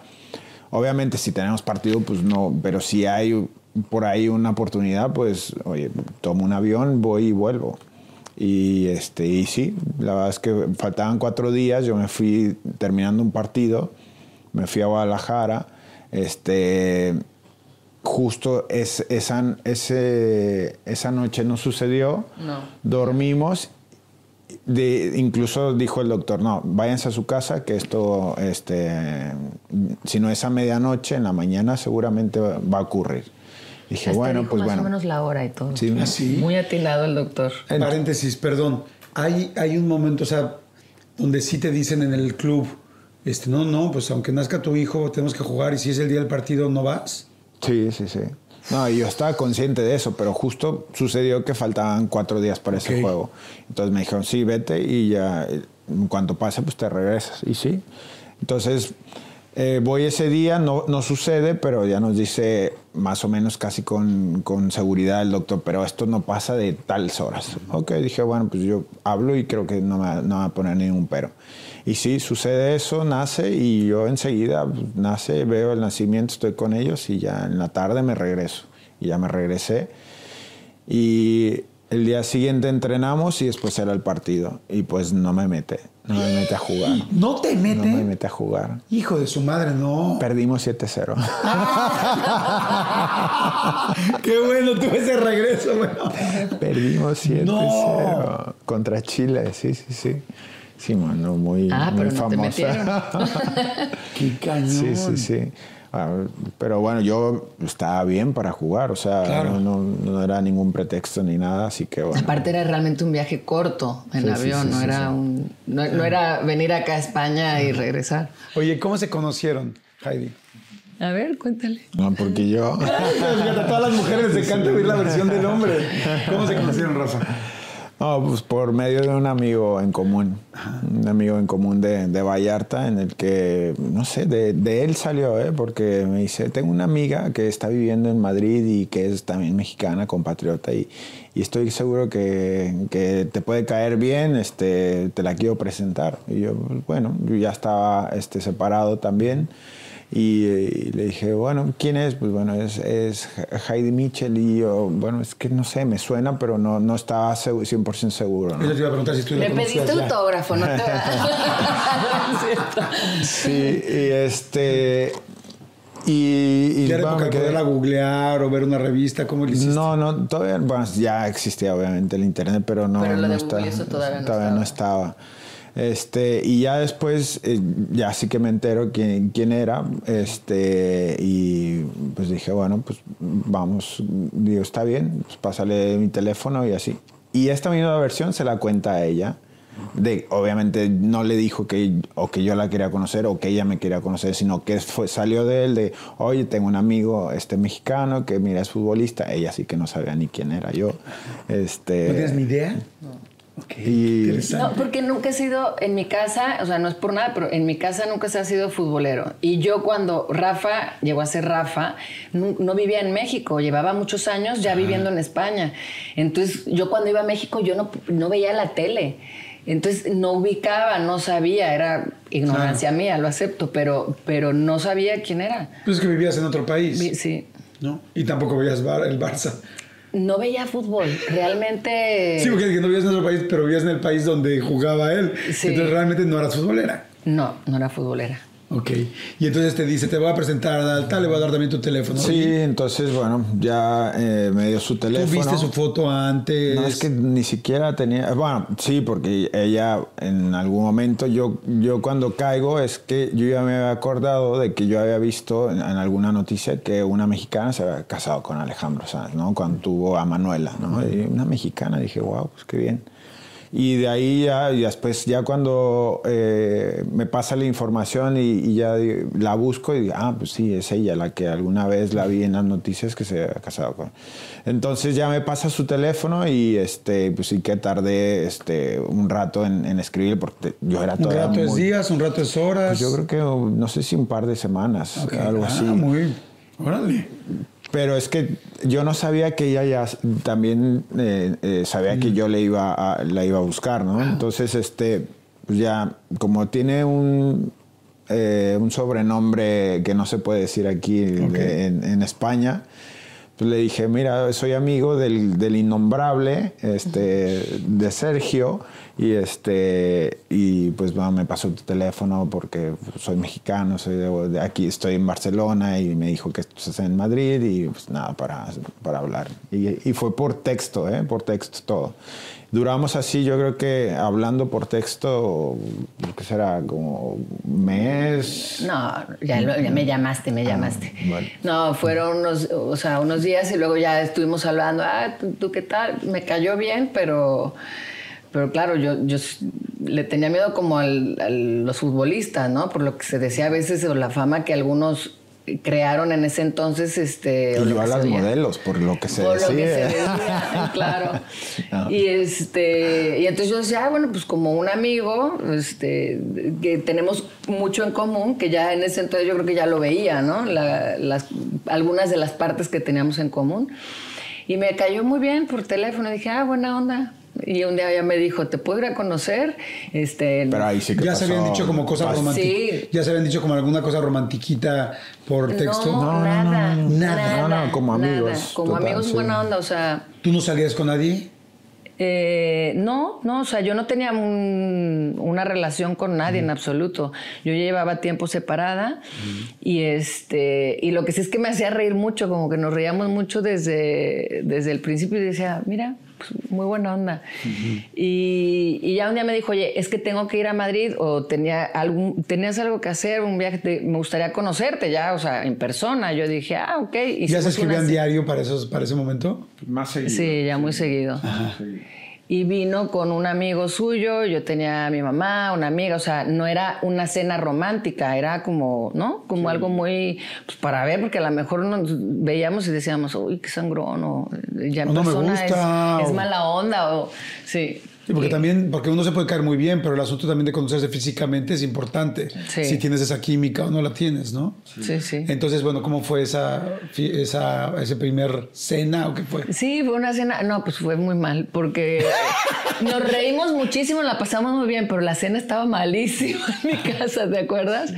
Y este, y luego su amigo no podía comer, eh, este, eh, ¿qué es lo que hicimos de la tarta de chocolate? El pastel de chocolate, no podía comer eso, no le gustaba la carne, el amigo, y yo, no, pues el amigo este que, Rafa, todo, todo le gustó, todo decía que estaba muy bueno. La- ¿Te acuerdas los solomillos estos que me lo- los hizo mi mamá y se le, se le cocieron? O sea, en vez de hacer el solomillo así como este quemadito por fuera y por no, cocido. O sea, la, la comida, pero nos reímos mucho. O sea, yo creo que nos la pasamos muy bien. Oye, tu mamá no te decía, tu mamá sí lo ubicaba, entonces como, es Rafa Mi Márquez. mamá es americana, menos sabe de fútbol. O sea, no. No, sí, yo. o sea, nadie. O sea, yo era un desconocido total. Pero mejor, porque Claro, mucho Así mejor. estoy conociendo a una persona que me cae bien y que me interesa porque es una persona buena onda y con cosas afín, pero no porque diga, ay, este es un famoso, conocido futbolista, o sea. Ok. ¿Cómo fue la primera cita ya romántica después de todo este tiempo de amistad y de ir sorteando todo lo que tenía que, pues todo lo que hubo que vivir? ¿Cómo fue la primera cita romántica? Así, la primera vez dos solos, en un restaurante, en la casa de alguno, ¿cómo fue? No, pues. eh, Fue aquí, sí. en Barcelona. Sí, fue de hecho este, un día. eh, sí, un día del amor. Me la encantan las mujeres, que las mujeres así como de, a ver, a ver, a ver, a ver, acuérdate, acuérdate, dile. Ahora pasaste por mí. ¿Cuánta gasolina tenía tu coche? Pues, primero fuimos a cenar, eh, yo soy del 13 de febrero, entonces fuimos a cenar esa noche este, con mi manager, su manager, el esposo de... Y el, día siguiente, que era 14 de febrero, le invito a cenar ya, ¿no? Este, y le dije, bueno, pues ¿a dónde vamos? Pues es que como nos siguen to- por todos lados, y un 14 de febrero, No, eh, o sea, aparte que aunque quisiéramos, los restaurantes llenos. Digo, tampoco nos íbamos a ir, por lo mismo que nos veían, nos perseguían, nos hacían fotos así, pues no íbamos a ir a cualquier restaurante a sentarnos en medio del... Entonces buscábamos uno discreto, todo lleno. Sí. Lleno. Entonces ya dije, pues no, pues bueno, en mi casa, vamos a mi casa, Sí. te invito a, a cenar. Ay, sí. ¿Tú no habías ido a su casa? No. Yo mira qué listo, no hay restaurantes. Ay, está todo lleno. Pero aquí- Aquí todos somos mexicanos, ¿no? Pero no pasó nada. No pasó nada. no, y sí te creo, ¿eh? No, no, entonces ya, bueno, cenábamos todo y, y ahí sí ya Pidió dije- sushi. Ah, sí. ok, yo te iba a decir si lo habías hecho de cenar o... No, habías no, pedido. no, no. Pedimos sushi y este, pues ya ahí sí le confesé, pues ya un poco los sentimientos de cómo me sentía, de lo que me gustaba y todo, pero pues al final era, bueno, vamos a ver qué es lo que pasa más adelante. Pero ahí fue ya el primer beso, ¿o no? no, ¿No? No, no, ese fue en un viaje. Sí, fue. Pero meses después. ¿eh? meses Híjole, se después. tardaron muchísimo. Sí, sí, sí, sí. Pregunta, perdón, sí se veían porque sí son dos carreras complicadas, ¿no? Por un lado, la modelo internacional modelando por todos lados, haciendo trabajo en todas partes del mundo, tú jugando en todas partes del mundo. ¿Era complicado encontrar momentos o no tanto? Pues encontrábamos el momento nosotros. sí. O sea, ¿qué se veían dos veces al mes o diez veces al mes? No, sí, como dos, dos, dos veces al mes. Sí, sí, sí. Sí, sí, era muy pesado. Híjole, sí está pesado. Entonces le dije, bueno, tengo Ya como Cupido estoy preocupado. Ay, ya me voy a renunciar. Trabajo de cupido, ¿no? Le dije, bueno, pues ten- tengo pocos días, sabemos que en España no nos podemos ver, pues vamos a otro lado y, y- y nos vemos. Y pues sí, decidimos irnos a, a Italia y, ya, y en Italia pues ya este, nos vimos en el aeropuerto, nos fuimos a, al hotel. Obviamente ella su habitación, yo la No, no, no, mía. espérate, perdón, perdón. ¿Dónde Venecia? Dime que es Venecia, porque como Cupido me gustaría saber que era Venecia. No, no, no, no. Este, no me acuerdo el nombre del pueblo. No nos, el otro día estábamos así tratando, no nos podemos acordar. Ok. Y este, y eh, me acuerdo que llegamos al hotel, Rafa llegamos y fue al baño, entonces me quedo ahí yo con el, el, el nombre de la reserva, y yo pues este, le digo el nombre de Rafa, le digo el, mo- el mío, y así, y en eso llega Rafa, ¿no? Y dije, bueno, pues a ver qué, qué, ¿Qué hizo pasa. con los cuartos? Y le dice, una o dos habitaciones. Y yo lo volteo a ver como diciendo, a ver. Sí, aquí ¿qué te voy a medir. A ver Aquí te voy a medir. Y dice dos y yo, ya me entiendes. Es que te digo, es un truco Sí, que hacemos nosotros. sí. Siempre diremos a un, un hombre inteligente, la primera vez que va con una, con una mujer con la que está saliendo a un hotel, un hombre inteligente siempre vamos a pedir dos habitaciones. Ya si se llegan a juntar, y si no, te aguantas. Sí, sí, sí. No, pero, pero eh, cada quien se fue a su habitación, Sí, sí. ¿verdad? Sí, ya. Sí, pero eso pues evidentemente te hizo sentir... pues, Sí, eh, Sí, sí. o sea, O sea, la verdad es que me sentir más tranquila, exacto. con- Exacto. Me sentí más tranquila, dije, ah, muy bien. sí, no, cero presionada. Ok, bueno, y entonces, así yo ya contestando por ti. Y luego... y entonces, ¿qué más te dijo? Entonces- No, y entonces, este, pues veníamos muy cansados del viaje, entonces cada quien se fue a su cuarto a dormir y nos quedamos de ver para comer. Y ya fuimos a comer, luego fuimos a que te quité la comida, por cierto, y todavía lo hago. Eh, No sé por qué, su plato siempre me gusta más al final que el mío. Y acabamos cambiando. Y dimos un paseo largo, luego ya llegamos al hotel, cada quien a su cuarto a bañarse, a cambiarse para ir a, a cenar. Y me emborrachó. Yo, yo, yo le iba a hacer así al mojito y siempre estaba lleno. Digo, ¿cómo? Ajá.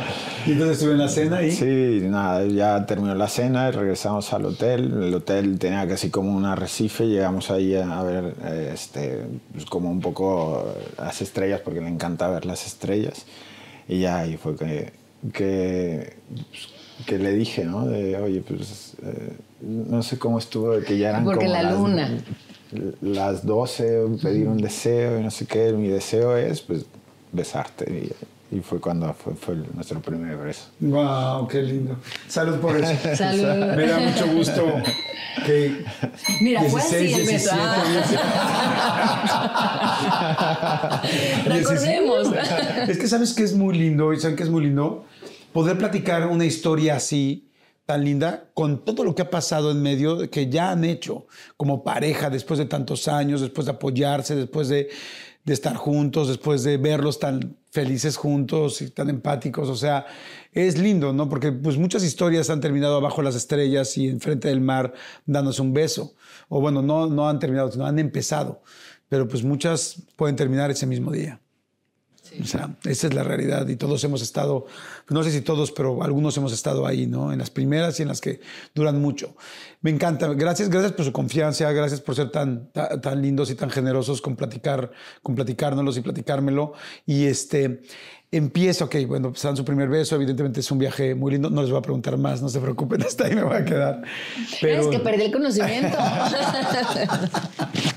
Qué lindo que pasaron una noche tan, tan bonita viendo las estrellas y, y pues realmente creo yo concretando una relación que se había ido trabajando durante mucho tiempo, ¿no? Porque además con las fechas de los dos y con la pausa y, el entorno, pues conllevaba hacerlo muy en serio. Ahora, ¿cómo se habla dos personas que ya tienen hijos? ¿Cómo se habla dos personas de volver a ser una nueva familia?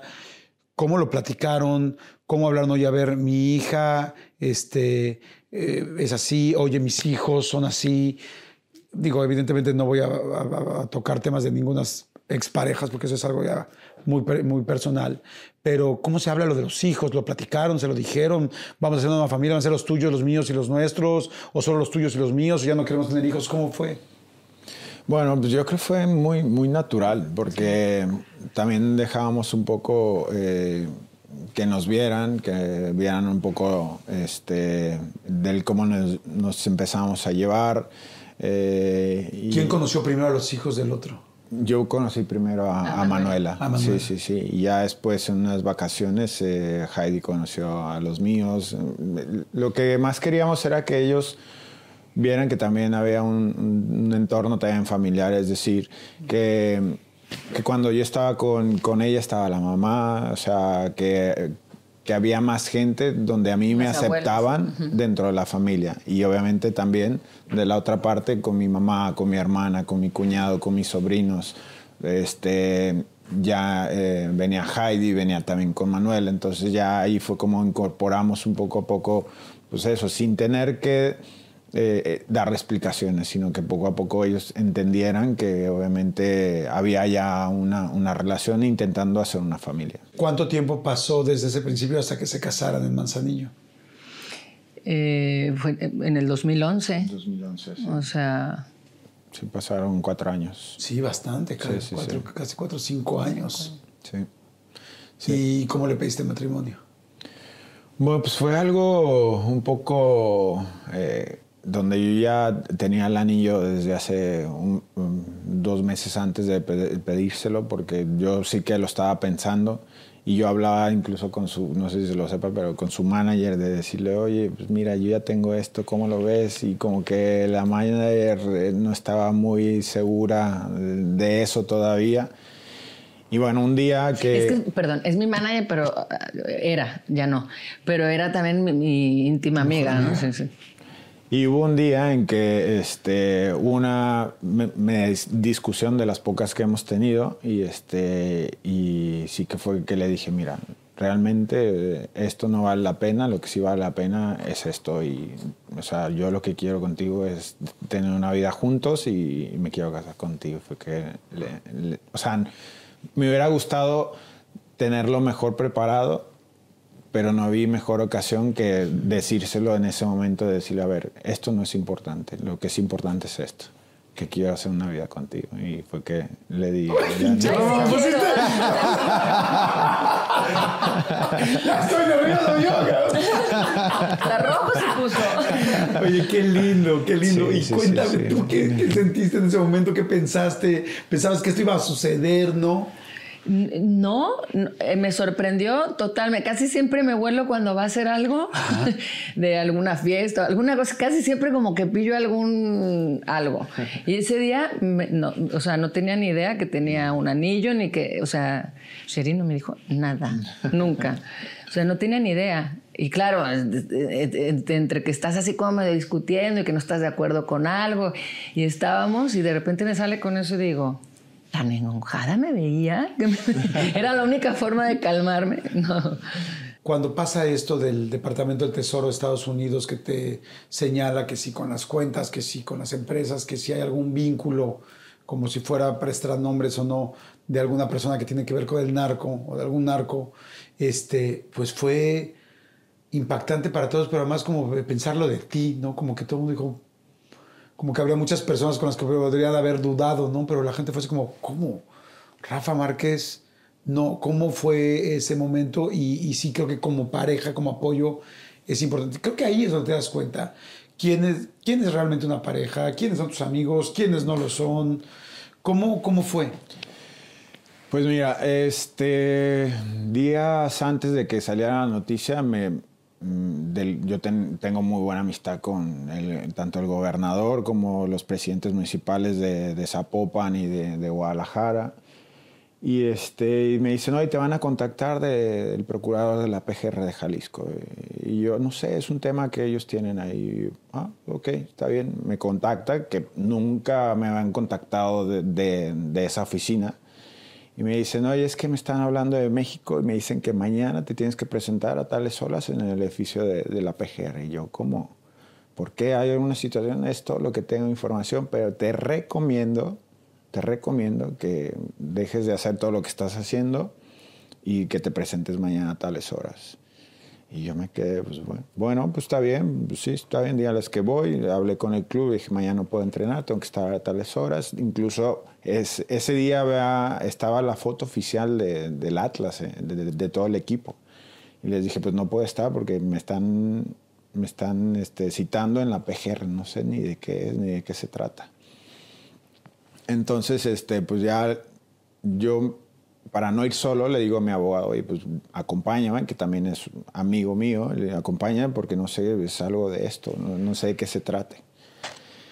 pues ya este, pues voy, de hecho, pues vuelo en un avión privado, llego a Toluca, de Toluca los de la PGR me mandan un helicóptero para llegar directamente al, al edificio, este, llego al edificio y, y, me tienen en la oficina, llegamos como once y media, me tienen ahí a las, exacto, a las 12 me meten en una habitación, ah, bueno, una habitación, una oficina y ya este, llega el, el, el de la UIF y llega el subprocurador. ¿no? Entonces me dicen, mira, en estos momentos, ahora a las 12 justo, está saliendo una noticia que estás en la lista de, de la, de la OFAG, siendo en la lista negra está la OFAG. Y yo, ¿y ¿Qué es eso? Sí, sí, sí.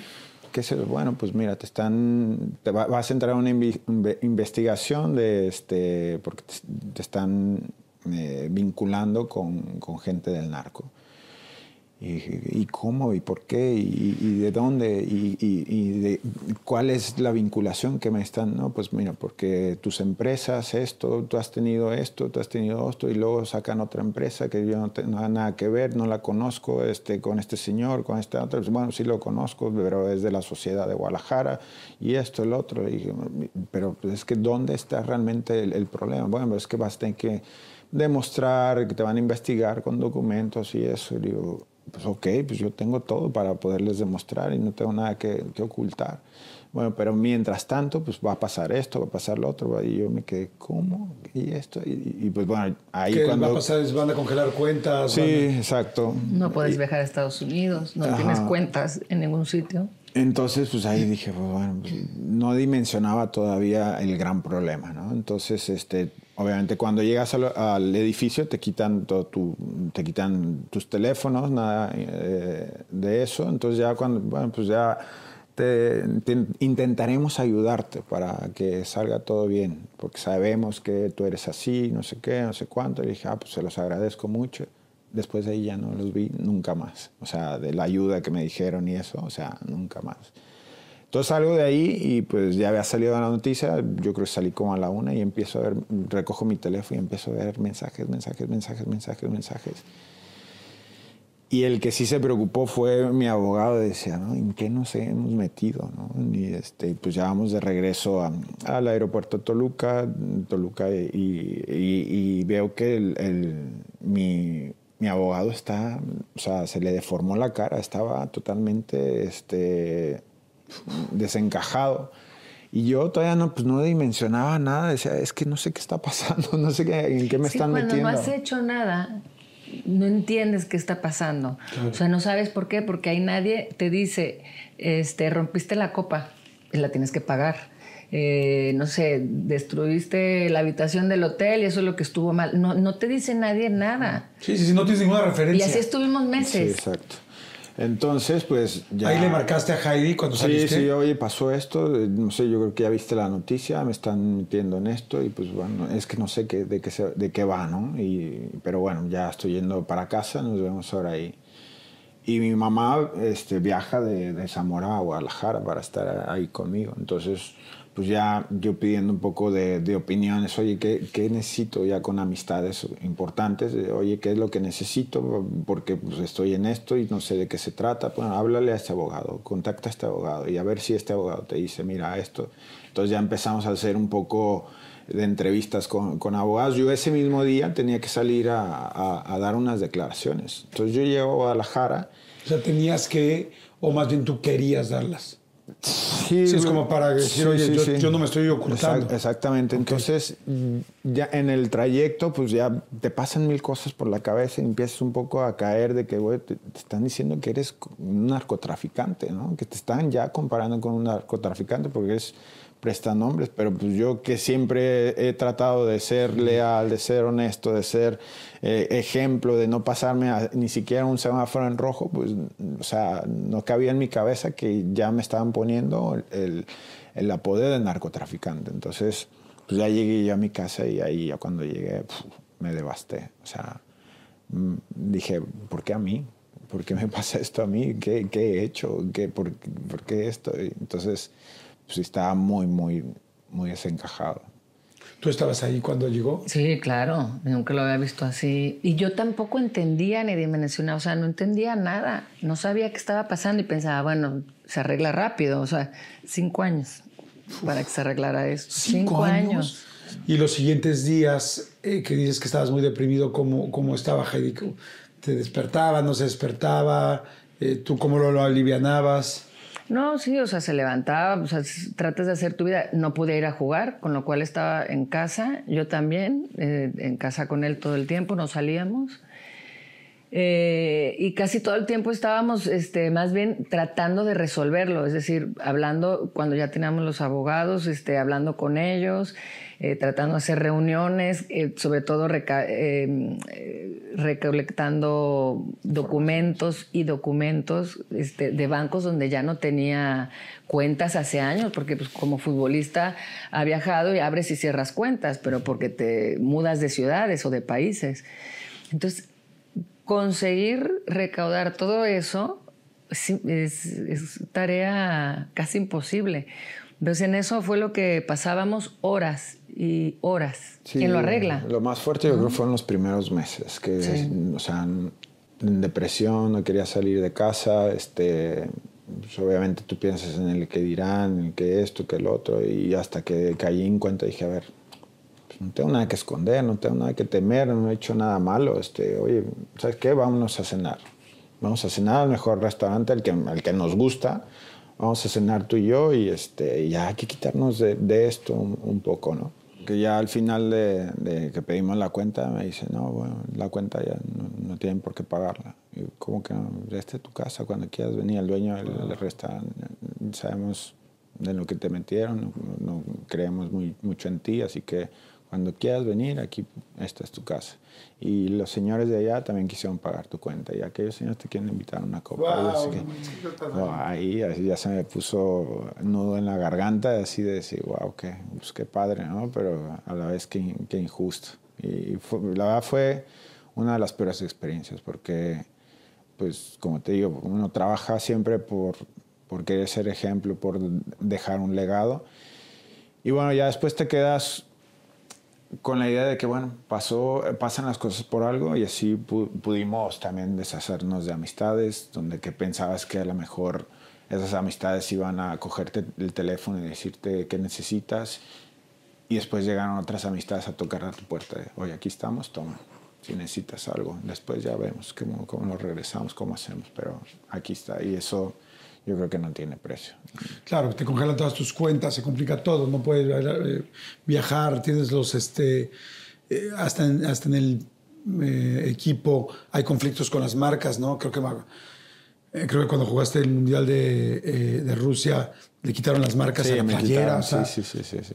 pero sabes que me, me duelen, digo, ahora que conozco un poco más la historia, platicada de ustedes que son los protagonistas, y aquí sí digo los porque así los veo como una pareja, me explico. Este, me, me- me pongo a pensar qué, qué difícil, porque además no hay nada que más le duela, creo yo, a uno que su nombre. ¿no? Yo siempre he pensado que tu nombre es lo único que dejas cuando no estás aquí, cuando te vas. Entonces, haber cuidado, cuidar tanto tu nombre, pues para ser, ¿por qué eres el capitán? ¿Por qué desde los seis años trabajas? ¿Por qué ibas siempre ahí? ¿Por qué te suben en los equipos? ¿Por qué tal, tal? Y cuidar algo tanto como la disciplina que es obvio que has tenido y de repente que por una investigación en la cual, pues no sé si así es el proceso o no, pero de cualquier manera te manchan, entre que sí, que no, como dices tú, te etiquetan. Ya después te van a quitar la etiqueta, en el mejor de los casos, que afortunadamente Pero el- así es. el año pero en el medio, entonces no me quiero imaginar el dolor de lo que es haber trabajado tantos años por algo personal y de repente saber que la gente puede dudar de eso, que, que es tu, pues uno de tus valores más importantes. Sí, no, eh, fue un, o sea, un desgaste muy importante emocional, un desgaste económico importante porque pierdes tus marcas, pierdes contratos, pierdes, este, bueno, gastas en, en abogados en México, en abogados en Estados Unidos durante cinco años, durante cinco, y obviamente sabes que eso, Sí, es eso va por horas, no va por, Por minuto. Por horas y en dólares. minuto. Sí, sí, sí. Y, y bueno, y para mí lo más importante era eso, el tema imagen, ¿no? Que me, me ha costado tanto, pero digo, bueno, eh, yo creo que más allá la gente nos decían que por default el 15% de la gente ya por default se cree la noticia. El otro resto depende mucho de, de la noticia. Y nos decían, contigo es algo, algo increíble porque ni ese 15% se cree la noticia, ¿no? Entonces pues ya dices, bueno, pues al menos ha valido la pena pues, el trabajo que, que hemos hecho y, y sí, gracias a Dios ya quedamos libres de, de pecado. Y en el 2017, 2018, porque fue distinto, porque primero fue la PGR, creo, la que dice, no, pues no, no tenemos nada Sí. que investigar. Exacto. Todo bien con, con Rafa Márquez. Y después en Estados Unidos también dicen, no hay ningún vínculo, tal, puede seguir con sus labores eh, completamente normal, abren cuentas, abren todo. ¿Cómo, fue, ¿Cómo fueron esos dos días? ¿Cómo fue ese momento? Porque digo, una cosa es lo que te digan los abogados, pero hasta que sucede y lo ves oficial de parte del departamento este, de, en Estados Unidos o en la PGR en México, dices, ah, ¿cómo fue?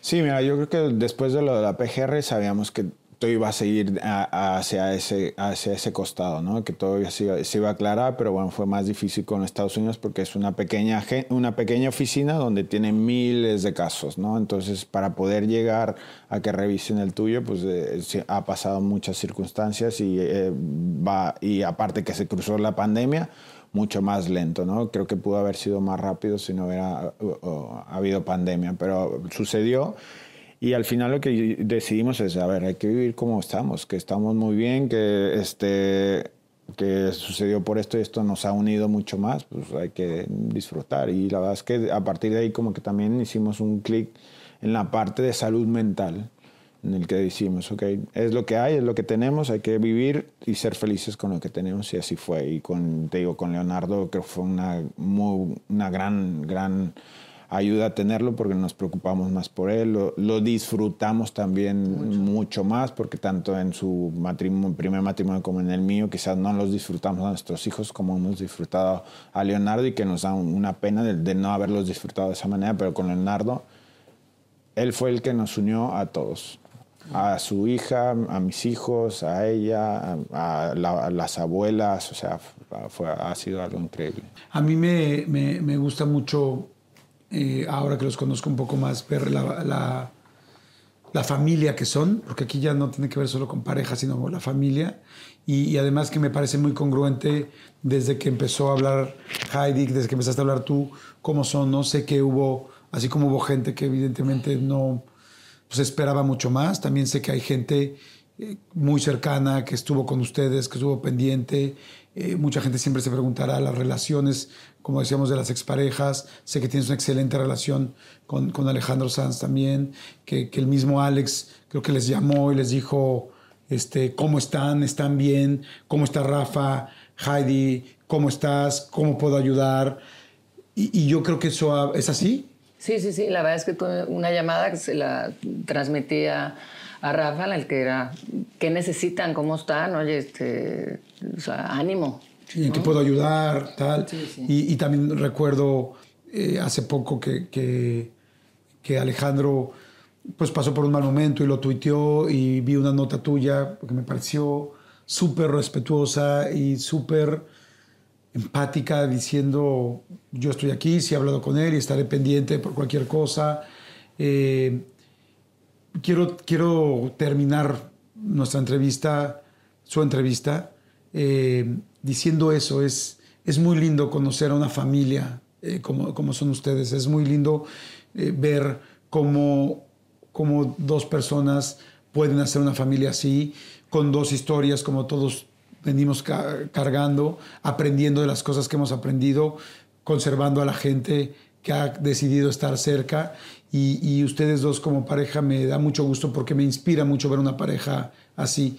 Me inspira y estoy seguro que mucha gente que nos está viendo les inspira en ver. Por eso quise ser tan enfático en la historia de amor y en la historia de los momentos difíciles porque eso es lo que es- le hace realmente una pareja, ¿no? Eh, Se me hace fantástico eso, me da muchísimo gusto conocerlos y conocerlos en persona. Yo busco en estas entrevistas poder platicar con la gente, no leer una revista de lo que dicen de la gente.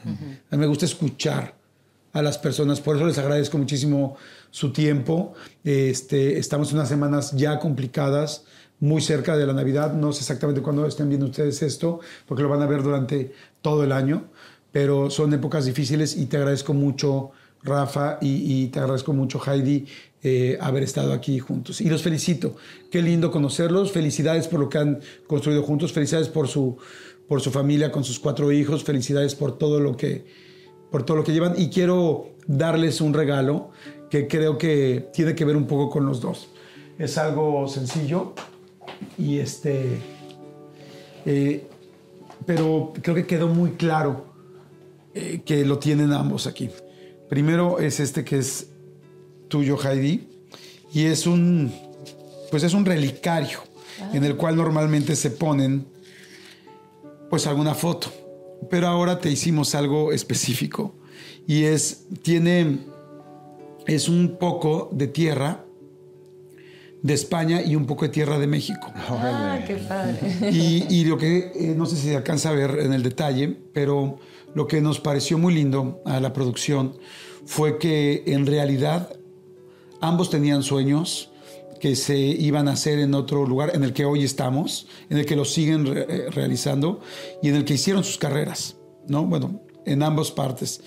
Pero ustedes son la mezcla de estas dos cosas y me encantó que habláramos del tequila, de las carnitas, de este, Puerto Vallarta, de Michoacán, de Guadalajara, porque somos eso y ustedes son eso. Y hoy en esta entrevista lo han dejado, pero clarísimo, que son dos mexicanos exitosos en el mundo, disfrutando también y, y trabajando en un lugar extremadamente competitivo, en los lugares más competitivos del mundo. Y son esas dos tierras ya. Y este relicario ahorita está dividido, pero conforme lo vayas usando se van a ir mezclando las tierras. y lo vas a ir viendo que se van mezclando las dos tierras. Entonces te quiero dar este, mi querida Heidi, Muchísimas gracias. que, que, que creo que representa mucho parte de la carrera y de lo que han hecho.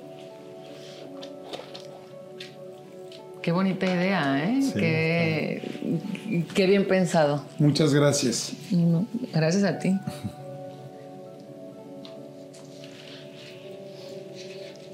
A ver si cuando me pregunten cuento también la historia como Sí, tú. la vas a contar O seguro sea, bien. Me voy a tener que poner la entrevista varias veces y voy a repetir. No les dices. Esto es esto. No le dices, vete allá para que nos dé, para que nos dé views. Llámale a Jordi. Y mi querido Rafa, este es para ti. Es distinto, quisimos hacerlo distintos, Ah, buscando un poco la feminidad y la masculinidad. Y este, y es este. Está bien representada. Sí, ¿verdad? Yo lo veo grande. Está lleno de tierra. Y trae exactamente las dos, tierra este, de España y trae tierra de México. Y, y- y son dos mexicanos que han dejado, que nos hacen sentir muy orgullosos. Pero les voy a decir algo que a mí me hace sentir más orgulloso. Sus carreras son una chingonería. Pero a mí me hacen sentir más orgulloso la familia que han formado y cómo lo han sacado. Creo que ese es un éxito todavía más difícil de lograr y eso ya es mucho decir. Ese es la verdadera, el verdadero éxito, ¿no?